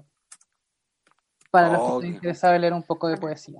Ya. Y ¿Ese el sitio web lo encontramos, es? lo encontramos a través Eh, del Instagram. Editores de Chile, o sea, eh, invertidoediciones.cl. Ah, ya como habían dicho que tenían Instagram. Ya, ya. A través del Instagram ponen la venta, pero tienen sitio web. A ver si, así Tenemos sitio es. web, sí, pero sin Ah, icono. ya. Por eso por Instagram. Ah, ok, ¿viste? Ya, ahí está todo clarificado. Sí, clarificado. igual todos los links de todas esas cosas están en nuestro Instagram también. Ya, Muy maravilloso. fácil. Ya, pues, muchas gracias Manuel, Catalina, por haber venido al programa, por haber participado de esta sección. Y aquí lo estaremos siguiendo. Y cuando quieran contarnos alguna nueva novedad, cuando quieran sacar cualquier cosa, aquí tengan aquí un espacio siempre abierto, dispuesto a promocionarles. Hoy, Cata, qué programa más cargado de emociones. Estoy así, pero arriba, arriba, arriba, arriba, arriba, arriba, arriba. O sea, Hoy no duerme. Coqui. Ahora sí, primero, ahora, primero rellena, ahora invertido ediciones, con este Sí. rescate que están haciendo, increíble, increíble. Hay que Fantástico. estar siempre leyendo y tratando de ir descubriendo siempre esa realidad.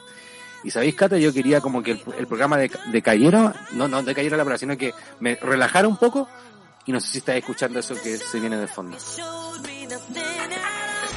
No, pero aquí nada de caer. Este programa se va para arriba con esta Exacto. presencia, directamente de- con este despacho desde regiones que nos llega Sí, en, en- en voz. Por, por el momento en voz. Directamente desde la precordillera Maulina les acompaña su eh, locutor de sección. Sí, impulso al papel con el SEBA que toda la semana nos trae increíbles datazos toda la semana. ¿Cómo estáis, Evita? ¿Cómo está, ha estado tu semana?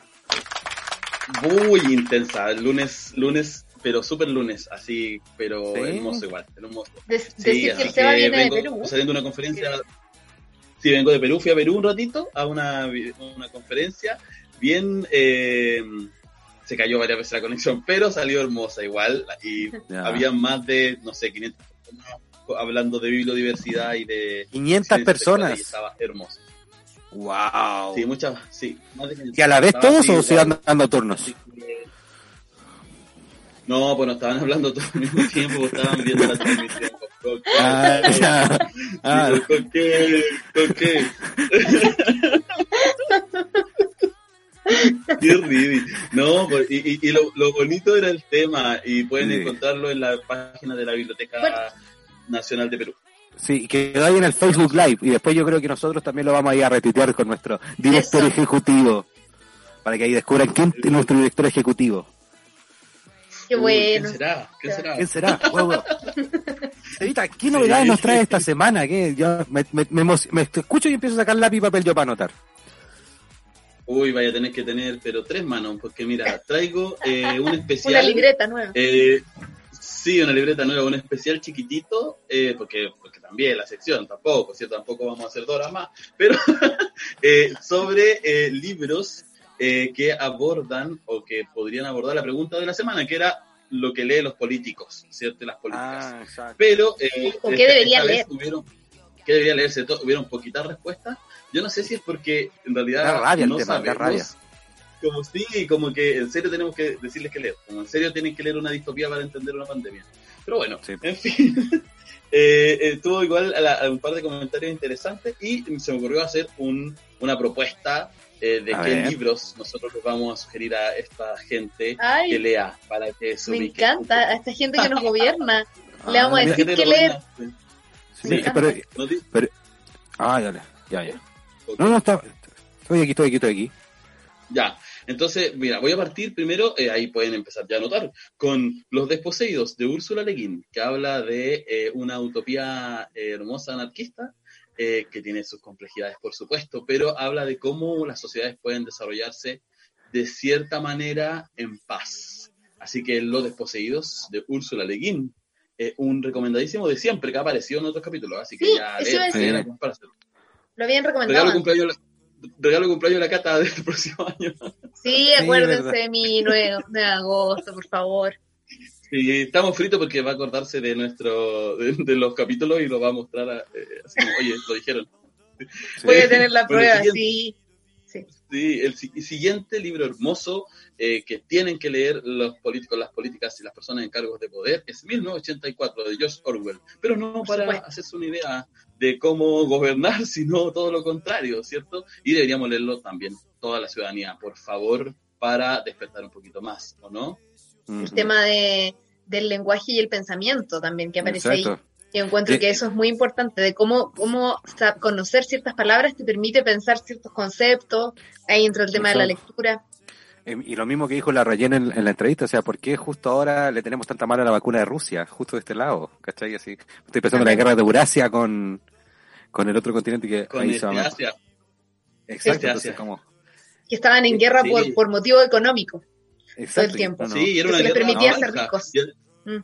Y además era- era- eh, trabaja mucho el concepto que lo nombró en la cata de posverdad, ¿cierto? La de cuando, por ejemplo, eh, nuestro vocero dice, no, yo no dije eso, no dije 25 personas, ¿cierto? Eh, Sí. Y está ahí. Pero bueno, Y- eso es muy sí. interesante, habla de, de editar la historia y de cómo esa edición y cómo la información tiene un poder relevante para que la ciudadanía se movilice. El siguiente libro es Matar un ruiseñor de Harper Lee. Creo que ese libro es una pieza magistral que expresa, bueno, no lo digo yo, lo dicen un montón de estudiosos académicos, que expresa eh, la situación que se vive sobre el racismo hoy y la racialización. Incluso lo- quisieron-. Lo quisieron censurar ese libro. Sí. Exacto, poco. sí. Sí, lo quisieron censurar y, y es, es bastante eh, importante porque aparece eh, en un contexto en donde no se hablaba de esta temática y Harper Lee se hace cargo bastante bien. Eh, por favor, léanlo. eh, tiene, uno se puede reír, puede llorar un poquito, pero también eh, enfadarse bastante. Así que matar un ruiseñor de Harper Lee. Y Oye. la que sigue, Di- por favor. Ah, ya nos quería decir que ese libro tiene una historia editorial muy heavy, pero no sé si da para contarla ahora, pocos minutos. Pero te- hay una historia ahí importante porque es un libro que lo armaron los editores prácticamente. Le cambiaron casi todo el texto a la autora. Sí. Bueno, en fin, sí. Y hace Sí. poco se publicó la versión original. El otro. Sí, Sí, el, otro que ella había presentado a la editorial originalmente. Sí. Wow. Exacto, y eso está bien bueno porque uno lee los dos y hace las comparaciones, pero Sí.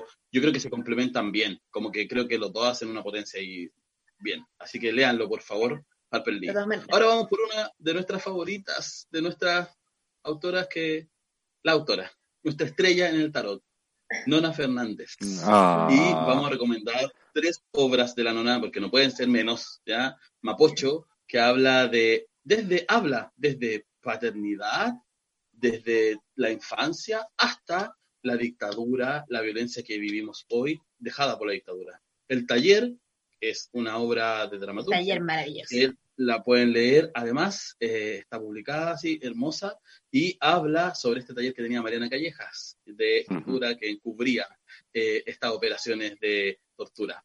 Y Space Invaders. Creo que Space Invaders es algo que debiéramos leer como generación, que habla de y personas que crecieron eh, con eh, estas desapariciones, con la, con la dictadura encima, ¿sí? Así que Nona Fernández, esos Sí. tres Yo-. Seba, ¿estás dispuesto a pensar que la última obra de teatro que fuimos a ver antes de todo fue el taller? No, ¿cómo que? Yo el, ta- taller la vi hace tiempo, hace como Sí, nosotros- un par de años. Nosotros la vimos porque la nona nos regaló entrada, ¿no, Coque? Ah, Sí, fuimos, fuimos al montaje de no estreno de este, de este año. Sí, o sea, o sea, Bueno, nuestra, nuestra querida y- nona. En esa misma línea, yo barsamente quiero agregar Lizo de Niñas de la nona, Sí. que a mí me conmovió profundamente y creo que es tal vez la obra de teatro que más me ha gustado en mi vida y es una maravilla Wow, también buenísimo. se relaciona con el tema de la dictadura. sí. Y la, la Y ahí también editó está Rusia, Oxymoron. Morán también, sí. Sí, Ahí también ahí está Rusia fuertemente representada. Sí, y, y yo, y yo quiero hacer un llamado a todas las editoriales del país, a lo mejor invertido ediciones más adelante podría, que re- reediten, por favor, reediten Avenida 10 de Julio Guamachuco, también de Lona Fernández, que es muy difícil encontrarlo. uy, sí. Pero Y- esa no es. Ah, no, ya está confundida. No, Pensé Mapocho que esa era reeditaron. Mapocho. No, Ah, reeditaron Mapocho, pero Avenida 10 de Julio Guamachuco, también otro de los grandes de Nona, que es muy difícil de el- encontrar. Sí, yo lo el guido encontré. de, de la alquimia lo, lo pueda movilizar Sí, ahí. Vamos, alquimia. Vamos, Alquimia. Vamos, alquimia. Bueno, Vamos, sí, otro, ¿qué otro eh, una nombrar. página de recomendaciones, ya. Sí, obvio, ya, mira, el otro es de perlas y cicatrices de Pedro Lemebel. Solo voy a decir eso. Lean a Lemebel. más. Lemebel habla de incidencia, de pobreza, de clase. Lean a Lemebel. Y junto a Lemebel voy a dejar a Jamaica Kincaid con su autobiografía de mi madre.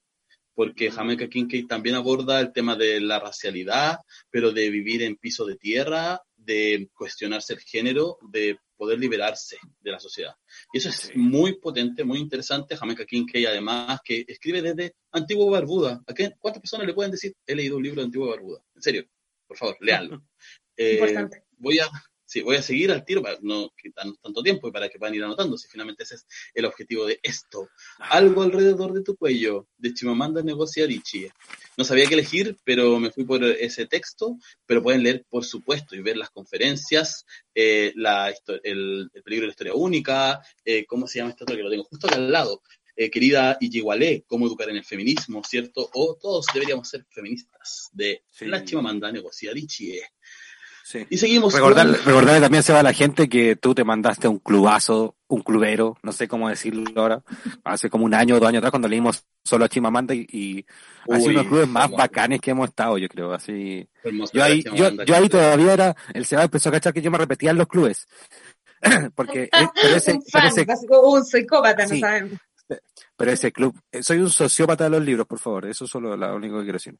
Pero fue, fue un gran, un gran, un gran club. Habría que repetirlo para la gente, yo creo. ese Ya, pues hay que repetirlo. Si lo piden, lo hacemos. Si lo piden, lo hacemos. Sí, Oye, sigo con.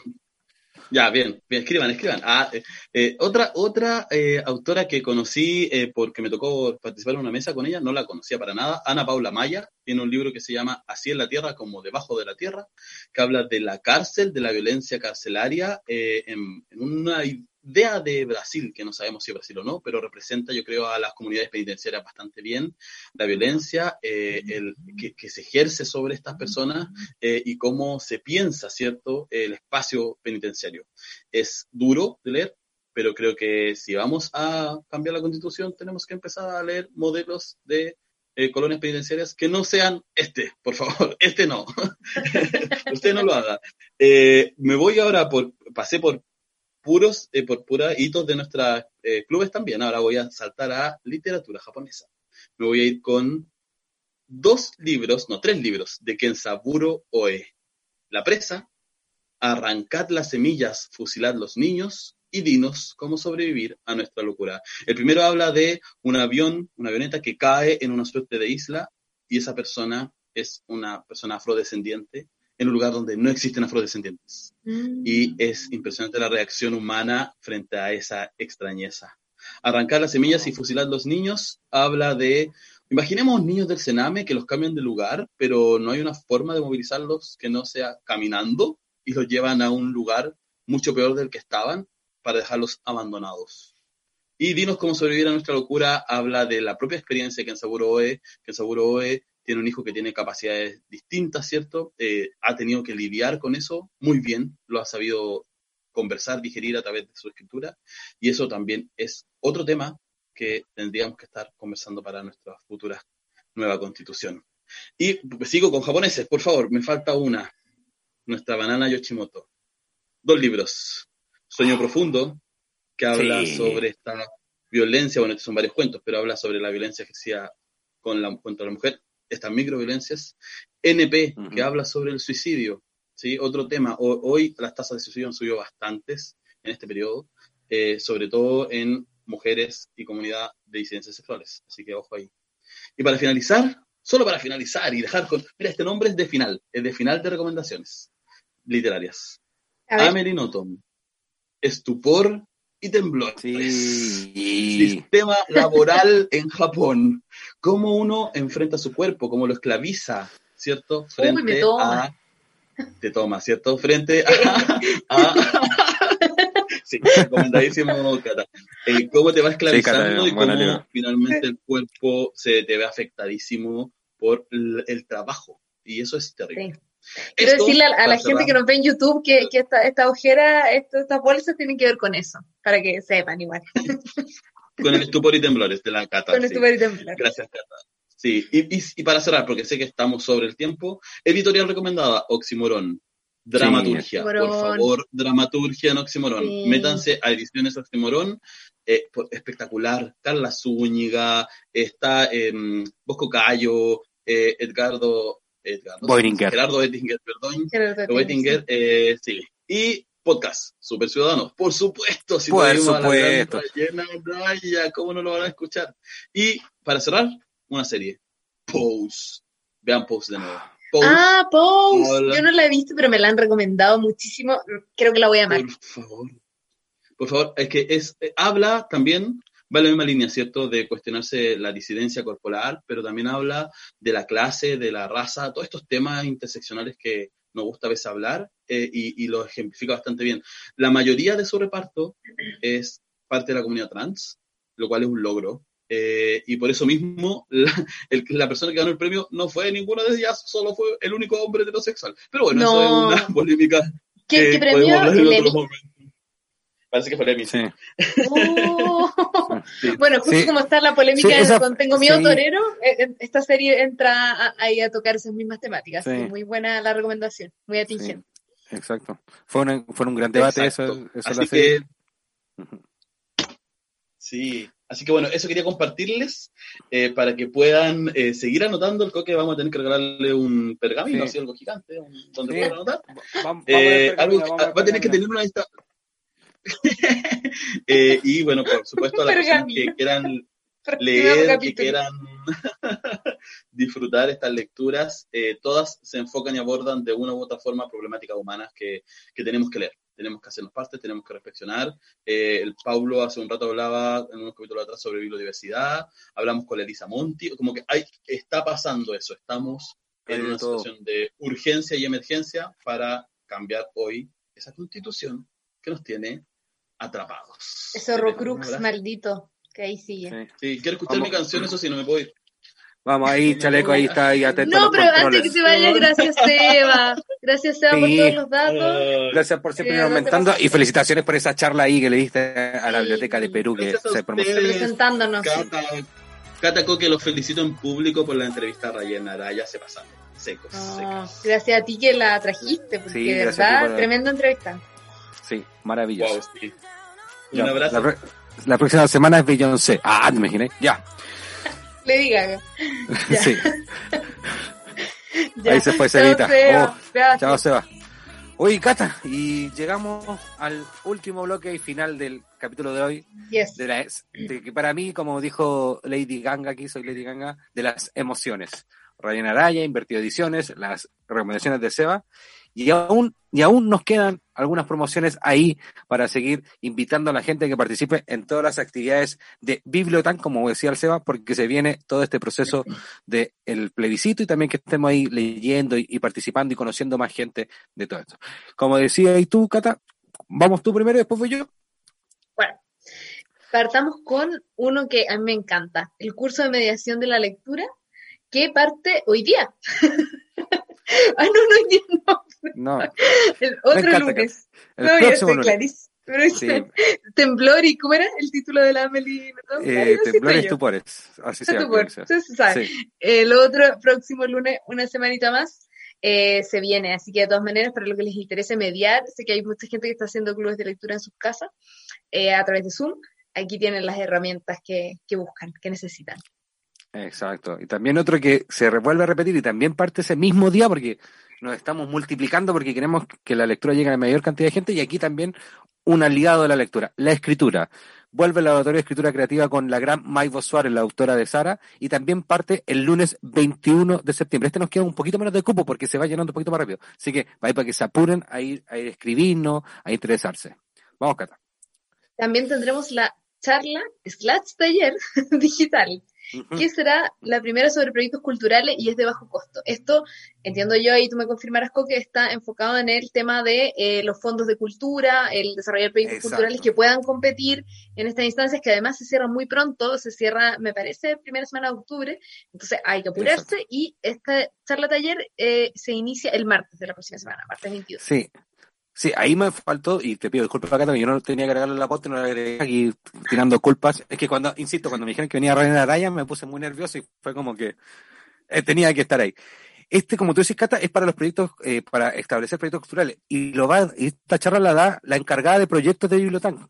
Como ustedes saben, nosotros todos los años logramos hacernos con algún proyectito algo, con la gran Lorena, eh, la, la Lorena Ladrón de Guevara, que es increíble, eh, y ella va a dar esta charla que son a solo 2.500 pesos. Y es una hora y media de charla en donde nos va a enseñar todo el proceso para postular al proyecto. ¿Ya? Un Por regalo, todos- 2.500 pesos por esa Exacto, sí, porque queremos que más gente esté generándose cultura, lo mismo que veníamos conversando. Eso quería agregar nomás, Cata. Sigue tú ahí con, con la próxima. Bueno, tendremos también el curso de digital Gestión de Bibliotecas Comunitarias, eh, que justamente va de eh, gestionar estas bibliotecas que no están, eh, que no son tradicionales, que no son municipales, sino que justamente están en espacios alternativos y que requieren Sí. mucho trabajo por lo mismo. Exacto. Y ya- y eso logramos que partimos el día de hoy con 25 personas, pero todavía tenemos, para si alguien se quiere sumarnos, que nos escriba. Igual este curso tiene requisitos, ya tiene requisitos. Para ahí que ahí se metan ahí todas las entrevistas, pero es como decía la Cata, para que estemos gestionando todas estas bibliotecas comunitarias que van a ir surgiendo y van a ir naciendo. ¿Ya? Todavía están a tiempo porque la- las clases van a partir justo en el momento en que usted está escuchando este podcast. ¿Ya? Así que ahí tiene una semanita más para tratar de inscribirse. ¿Bien? Y yo voy a decir este cata para que tú des lo, lo que siempre sea Marreta, y que estamos con nuestro diplomado, el oficio de la mención de lectura en el siglo XXI, que comienza el 5 de octubre. Y escuchen bien, esto es un diplomado con doble certificación, tanto de Bibliotac como del Instituto Emprender, ¿ya? Se, los vamos a certificar como mediadores de lectura.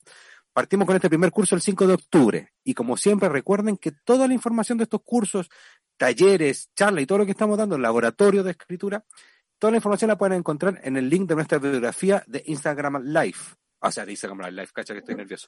De Instagram, de Bibliotank. Pero ¿saben por qué la pueden? Sí, pero la pueden encontrar en, ahí en nuestro Instagram, pero con lo que les va a decir la Cata, ya también van a poder encontrar en otro momento. Está ahí spoileando la sorpresa, tú que eres anti-spoiler, está ahí Sí. contando. No, pasa que el próximo lunes también va a haber una sorpresa, se va a develar eh, una sorpresa digital, así que tienen que estar atentos a las redes de Bibliotac, porque por ahí les iremos contando, pero es algo muy bueno que se viene y que tiene relación con todo lo que hemos estado contando de las actividades que se están haciendo eh, de modo digital en esta pandemia. Ya, pues, bacán, Cata. Y eso, y llegamos al final del programa, pues, Cata.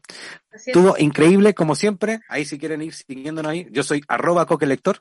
Eh, la Cata, si quiere, el Sebastián también ahí está, Bibliotan. Como siempre, agradecerle a Fulgor Lab, que estamos por la Eso. campaña de la pruebe. Cuando salga este capítulo van a quedar 42 41 días para el plebiscito del 25 de octubre. Todos vamos por el apruebo.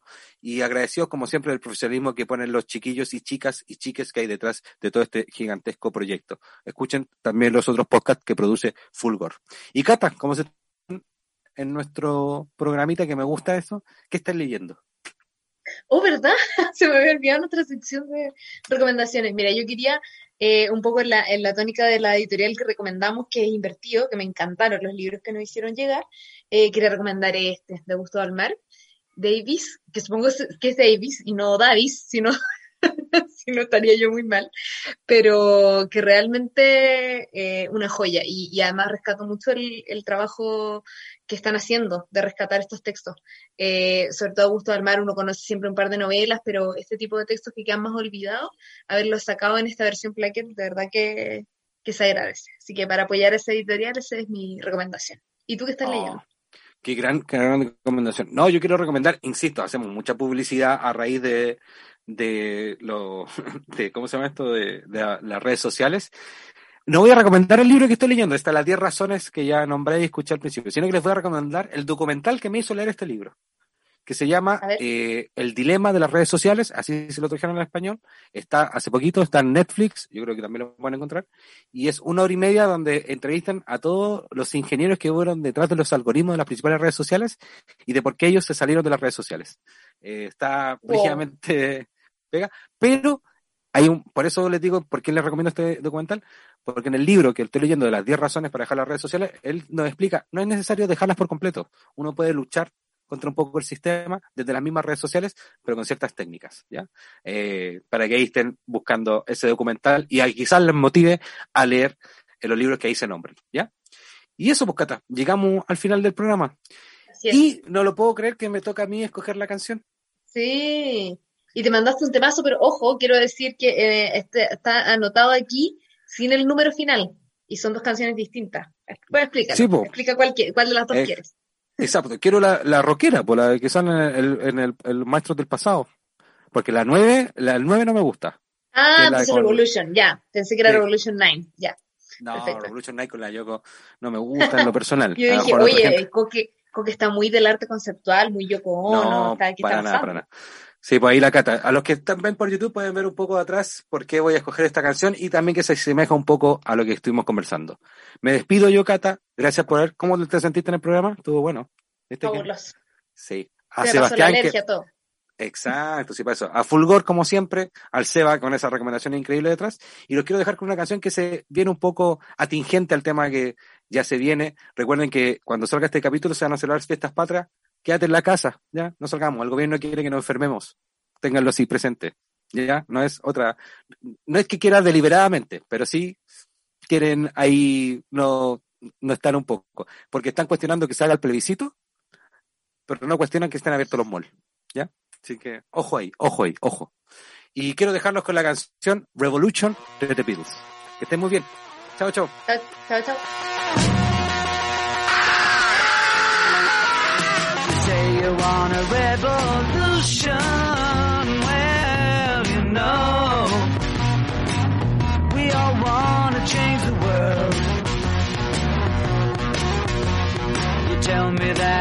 that it's evolution. Well, you know, we all want to change the world.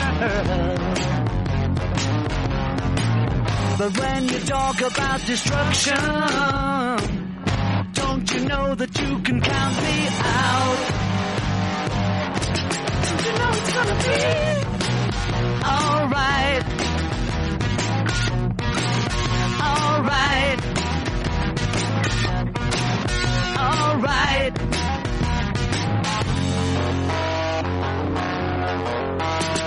You say you got a real solution. Well, you know, we'd all love to see the plan. You asked me for a contribution. Well, you know, we all doing what we can. But if you want money for people with minds that hate, all I can tell you is, brother, you have to wait. Alright. Alright.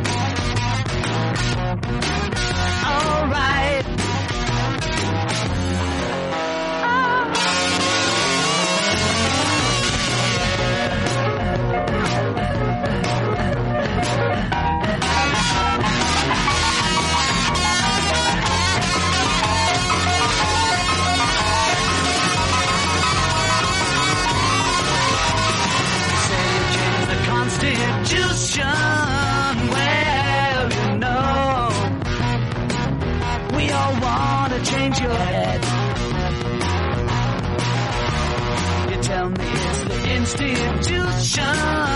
Well, you know, you better free your mind instead.